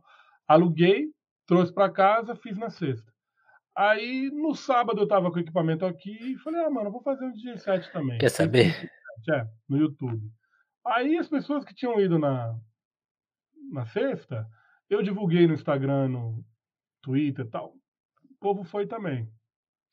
Aí domingo, fiz também, divulguei também. Tô fazendo também. nada, né? É, aí durante a semana, se eu não me engano, até fiz um ou outro, mas aí na sexta, sábado e domingo do, da semana seguinte, eu fiz também, foi aí que eu comecei a tomar takedown no YouTube. Aí que eu vi que tinha Twitch. Não lembro como que eu vi, mas eu vi que tinha DJs da gringa que estavam discotecando na Twitch. Aí eu falei, ó, montei tudo, vi como é que funcionava a Twitch, falei, ó, tô indo para uma plataforma nova, que acho que não me derrubam lá. Cola lá. Twitch, né, twitch.tv barra Daniel Ganjamin. Abri a porra do negócio comecei a fazer. E aí, meu, começou a colar um povo, tá ligado? E esse povo deu o nome de Baile do Ganja, que foi a, a, o povo que tava. Ah, é, saquei. O, o, nome veio da. da, da veio daí. Do, do próprio. A, da comunidade. o público fidelizado à parada começou a chamar de Baile do Ganja, eu assumi o nome. E foi tipo assim, é isso. Eu fiz um fim de semana, no fim de semana seguinte o Zé já colou, e aí a gente já fez o esquema do raid pro Zé. E aí isso se tornou. Cara, nessa época, a média de gente no baile tava. Isso era o começo de tudo. 600 pessoas colando. É, tava muito. Porque ninguém tava saindo nessa época. Era uma época Sim. de pânico generalizado, começo da pandemia. Quando tinha pandemia, lembra, gente? É, ninguém saía. É, é. E tava muito fresca a história de pandemia, então tava todo mundo ainda, além, além de preocupado, tava todo mundo com paciência de. É, assimilar essa parada e falar, Sim. não, realmente, fique em casa, ou fique em casa. Hoje em dia você nem ouve, fique em casa mais, porque realmente virou um. Né, não tem mais. Esse apelo já foi, já. E é totalmente compreensível que um ano e meio depois, com, é, eu estava conversando com uma amiga de, que mora em Berlim, e aí ela uhum. criticando muito, pô, como é que pode, né? Brasil tá essa loucura toda, as pessoas estão saindo. Eu falei, meu, foi muito diferente do que aconteceu aí. Porque no, nos lugares que teve lockdown de verdade, a é, taxa Despencou, né? R lá tal, caiu para caralho de, de, de, transmissão. Então as pessoas conseguiam aliviar em algum momento, né? Quando a, a, os índices de ocupação do hospital Aqui foi terror constante ah, e gente foi... pirando constante também. Quem levou a sério pirou. Sofreu, é. é. Que é o nosso caso, assim, de não sair nem nada, e aí a gente tá um ano e meio dentro de casa. Vamos completar daqui a pouco dois anos dentro de casa, né, Pegamos umas birra violenta de amigo, é, foi é, dose, é dose, né, tá, tá sendo dose. fator Bolsonaro, enfim, veio tudo, né, uma a gente entrou numa depressão muito grande, né, como sociedade. E ainda mais como uma rede social, é, as redes todas puta, foi uma puta de uma loucura, né, cara, assim. Sim. Você parar para ver. E, e, é óbvio que essa parada do baile ajudou muito também a manter a minha sanidade. E eu recebia muito feedback também de quem tava com esse mesmo teor. Sabe? Sim, mesmo é teor, assim, de tipo, porra, tá mantendo a sanidade das pessoas, tal, com a parada, porque de certa forma é uma, um jeito da gente interagir, ouvir um som e tal. E aí Comprou uma bebidinha virtual. É, pois é, cara. Pois é a coisa ganhou esse corpo, sabe? De tipo, tem ali, ainda tá rolando de um jeito que, pô, tem de 400 a 500, 500 pessoas, às vezes 600, que estão ali fidelizadas ali, curtindo. É, e isso está sendo, porra, para mim, um processo muito doido, porque me colocou num lugar onde eu não imaginava. Provavelmente, se a gente não tivesse passado, ou se a gente não estivesse passando por esse processo de pandemia, muito provavelmente eu não teria é, assumido esse lugar de comunicador, é, sabe? Porque para mim o baile tem muito mais a ver com isso do que com o DJ set em si. É muito mais eu comunicando e as pessoas trocando, sabe? É muito mais a troca de, de, de ideia, a interação com o chat, a, as brincadeiras, a, é muito mais isso do que, de fato. Porque eu não sou exatamente DJ. Eu boto um som ali, tenho lá meu, minha, minha manha de fazer o bagulho, mas não sou. Se você quer ver um puta DJ, tem uma parte de DJ foda tocando na Twitch, sabe? O tempo Mixando todo. pra caralho, né? É, exatamente. O meu bagulho é outro. É ali, ficar trocando ideia, ficar rachando o bico. O, pró o, próprio Zé Gonzalez, né? Que não, não toca uma música inteira, né? Que ele já vai misturando. Exatamente. Não, Zé é DJ profissional há 30 anos, né, mano? Tipo, eu tô ali, sabe? É uma outra brincadeira, é uma outra abordagem, é uma outra sim, forma de fazer. Sim, estilo. Mas deu muito certo, né? Que, tipo, cativou aí um, um, um, um povo na Twitch e, pô, é, me colocou, isso para mim a parada que foi mais, mais interessante, assim, me colocou num lugar de, de assumir um papel que eu até mais de artista mesmo, né? Que é um negócio que eu sempre também, por ser uma pessoa que sempre atuou em backstage, embora uhum. eu sempre estivesse uhum. numa, num, numa linha tênue entre essa coisa de artista e profissional do áudio, assim, né? O produtor, engenheiro, tal, e artista. As pessoas sempre me conheceram, né? Tipo, eu sou um produtor diferente de muitos produtores que eu conheço que as pessoas nem sabem como é a cara, por exemplo, que eu sou um cara que dou Você tá no palco, né? É, eu tô ali no palco, e não só, né, cara, nas redes, sempre muito atuante também, sempre dando muita opinião, sempre falando, então tem bastante seguidor nas redes, isso ajuda muito. Na hora que eu vou fazer um baile, eu divulgar no Instagram que tem 75 mil pessoas ali, para você dar o, o start de divulgação, ou 50 mil vem, né? Twitter, 70 mil sabe? Tipo, ajuda a fazer a coisa toda acontecer. Mas eu nunca tinha me colocado nesse lugar de dar a cara ali, de pegar o microfone. Sejam todos, todos muito bem-vindos, esse é o baile do Ganjo, isso aqui e tal. Nunca, sabe? Aliás, aliás, eu tenho muito te agradecer, porque sempre que a gente aparece, você fala o telefonemas aí, e a gente não, sempre ganha seguidor, você ajudou muito a divulgar a gente. É, que bom. Sou muito cara. grato, cara. Ah, eu acho que a Twitch tem essa parada que é bem legal também, né? A coisa, a, a, o mecanismo da Twitch, ele é, é ele incentiva muito essa troca, a, né? A, a, criação de comunidades. Assim, Sim. Né? É, porque por, por, no YouTube agora, por exemplo, assim, fica, fica assim, eu não, tenho, eu não tenho amigos no YouTube, né? Tipo, vai, vai encerrar a live, aí daqui a pouco eu abro a próxima. Tipo, não, não tem outro canal que segue. E na Twitch tem dado. Vou mandar o público para outro lugar, aquele cara é, vai é notar a gente. É, isso é legal pra caramba. Tem um papo, né? Exatamente.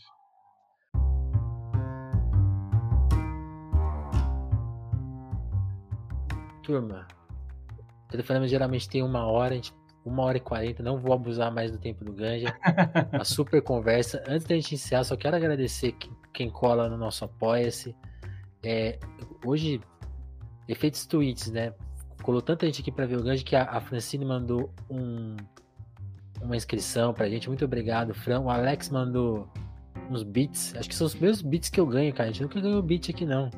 Tem, tem, tem mais inscritos, mas beats nunca tinha rolado. Muito, valeu muito, Alex. E muita gente começou a seguir a gente. Muito obrigado. Mas a gente também tem outra forma de ganhar um dinheirinho que é lá no Apoia. Se vocês quiserem colar por lá, apoia-se é, barra telefonemas. Tá aí no, na descrição e também aqui na telinha. para quem quiser colar lá. Eu tenho que agradecer a turma que já tá por lá. Que a gente tem que ler o, o nome desse, do pessoal que tá, apoia a gente aí já. Muita gente há quase um ano, assim, tô para dizer.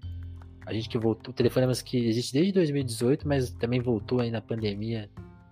A gente é meio parado. A gente foi meio essa situação que o Ganji contou, o que tem para fazer na pandemia? Ah, vamos, vamos voltar a fazer aquele podcast, né? É, é legal, né? E a gente veio, veio nessa. Então, agradecer a turma que tá no apoio. Então, Adriana Félix, André Camurça, Dagmar Pinheiro, Dalva Brantos, Douglas Vieira, Ismaria Santos, Jéssica da Mata, Lívia Rossati, Romanelli, Sabrina Fernandes, Gabriel Nunes, Matheus Botelho, Tatiane Araújo, Pedro Duarte, Eric Marlon, o Diogo Burilo, Kleber Monte, Davidson Matil, Juan Borborema, Maura Juliana, Vitor Breda, Lucas Monteiro, Augusto Batista, Matheus Fonseca, Ana Martins, Thiago Benício, Marcelo Pereira, o Guilherme Rui e o Caio Teixeira. Muito obrigado, turma, que está por lá. E fica nosso convite aí. Se vai, se tá sem grana, não pode colar por lá agora, compartilha. É, se, se tá no Spotify, segue a gente. Está no YouTube, se inscreve. A gente tá com 600 e tantos seguidores lá no YouTube. Se inscreve pra gente ter mil, pra gente começar a monetizar no YouTube também. Aqui na Twitch a gente já monetiza porque é mais fácil monetizar logo cedo, tem menos barreiras. Mas também segue a gente na Twitch se for o caso. Hoje lembrou do telefone, tocou novamente. O bem, será que o Ben já libera essa pra gente ter de, de trilha um dia? Olha aí, duvido. Valeu, valeu hoje. Isso, hoje eu vi que você falou de, de eu soltar a voz, cara. Eu não falo mais alto porque eu tenho medo dos vizinhos. Como a gente não tem retorno, eu nunca sei se eu tô gritando ou se eu tô falando muito baixo. Então, depois a gente tem que resolver essa questão técnica aí uma hora. Não, mas tua voz tá, tá, tá, tá, pintando benzão, cara. Tá bom? O microfone ah, então tá, tá bom também. Eu, eu falo alto já normalmente, mas eu falo, tô falando alto porque eu tô usando o microfone da câmera também com, com o StreamYard, é como funciona. Boa, boa. Ah, entendi, entendi hoje. Entendi. Soltar a voz não é porque tá com a voz baixa, entendi. vou, vou, vou pensar nisso. Ganja, valeu muito, cara, por ter colado. Por, de novo te agradecer por sempre divulgar a gente. Então, daqui, daqui um ano a gente faz mais um aí. Vamos ver o que, que, que acontece. Eu, eu, eu, sempre prometo, não, depois de um tempo tem que ter um papo. Vou, vou te dar um ano aí pra você fazer mais uns 10 discos. voltar a fazer show. Aí a gente vai ter muita ideia para trocar. Bom demais, mano. Pô, tá, tá, muito legal tudo que vocês estão fazendo aqui. Tô curtindo em geral. Vou falar na orelha lá do, do Orlando pra ele colar no Crise. que, que, história foi essa? Eu, eu, cheguei lá e tava todo mundo falando vi, disso. Cara. O que, que aconteceu? Você, você acompanhou isso? Eu tava lá na hora, tava vendo. Aí, ficaram falando, pô, Orlando, você devia no crise, crise, crise, você devia no três vezes crise. Ele, pô, o que que é crise, crise, crise? Não sei o que é essa porra. e aí as pessoas ficaram pesando, mas ia ser legal pra caralho trocando ideia com vocês lá. Tem, tem um. O Orlandinho já vi aqui antes da fama total. Tem um telefonema com ele, quem quiser procurar, tem, tem lá. Mas a gente vai pegar ele de jeito uma hora aí pra trocar uma ideia com a gente. Com certeza. Valeu, Vini. Puta papo legal, mano. Obrigado aí pelo convite. Valeu, grande. Obrigadão. Valeu pelo trabalho aí também. Muito bom, mano. É nóis. É nóis. Turma, tem, tem raid aí pra quem é de Twitch. A gente volta com telefonemas aí a qualquer momento com mais um papo 10 como esse aqui. Valeu, Ganja. Valeu, turma. Valeu. Beijão pra todo mundo aí do chat. Valeu.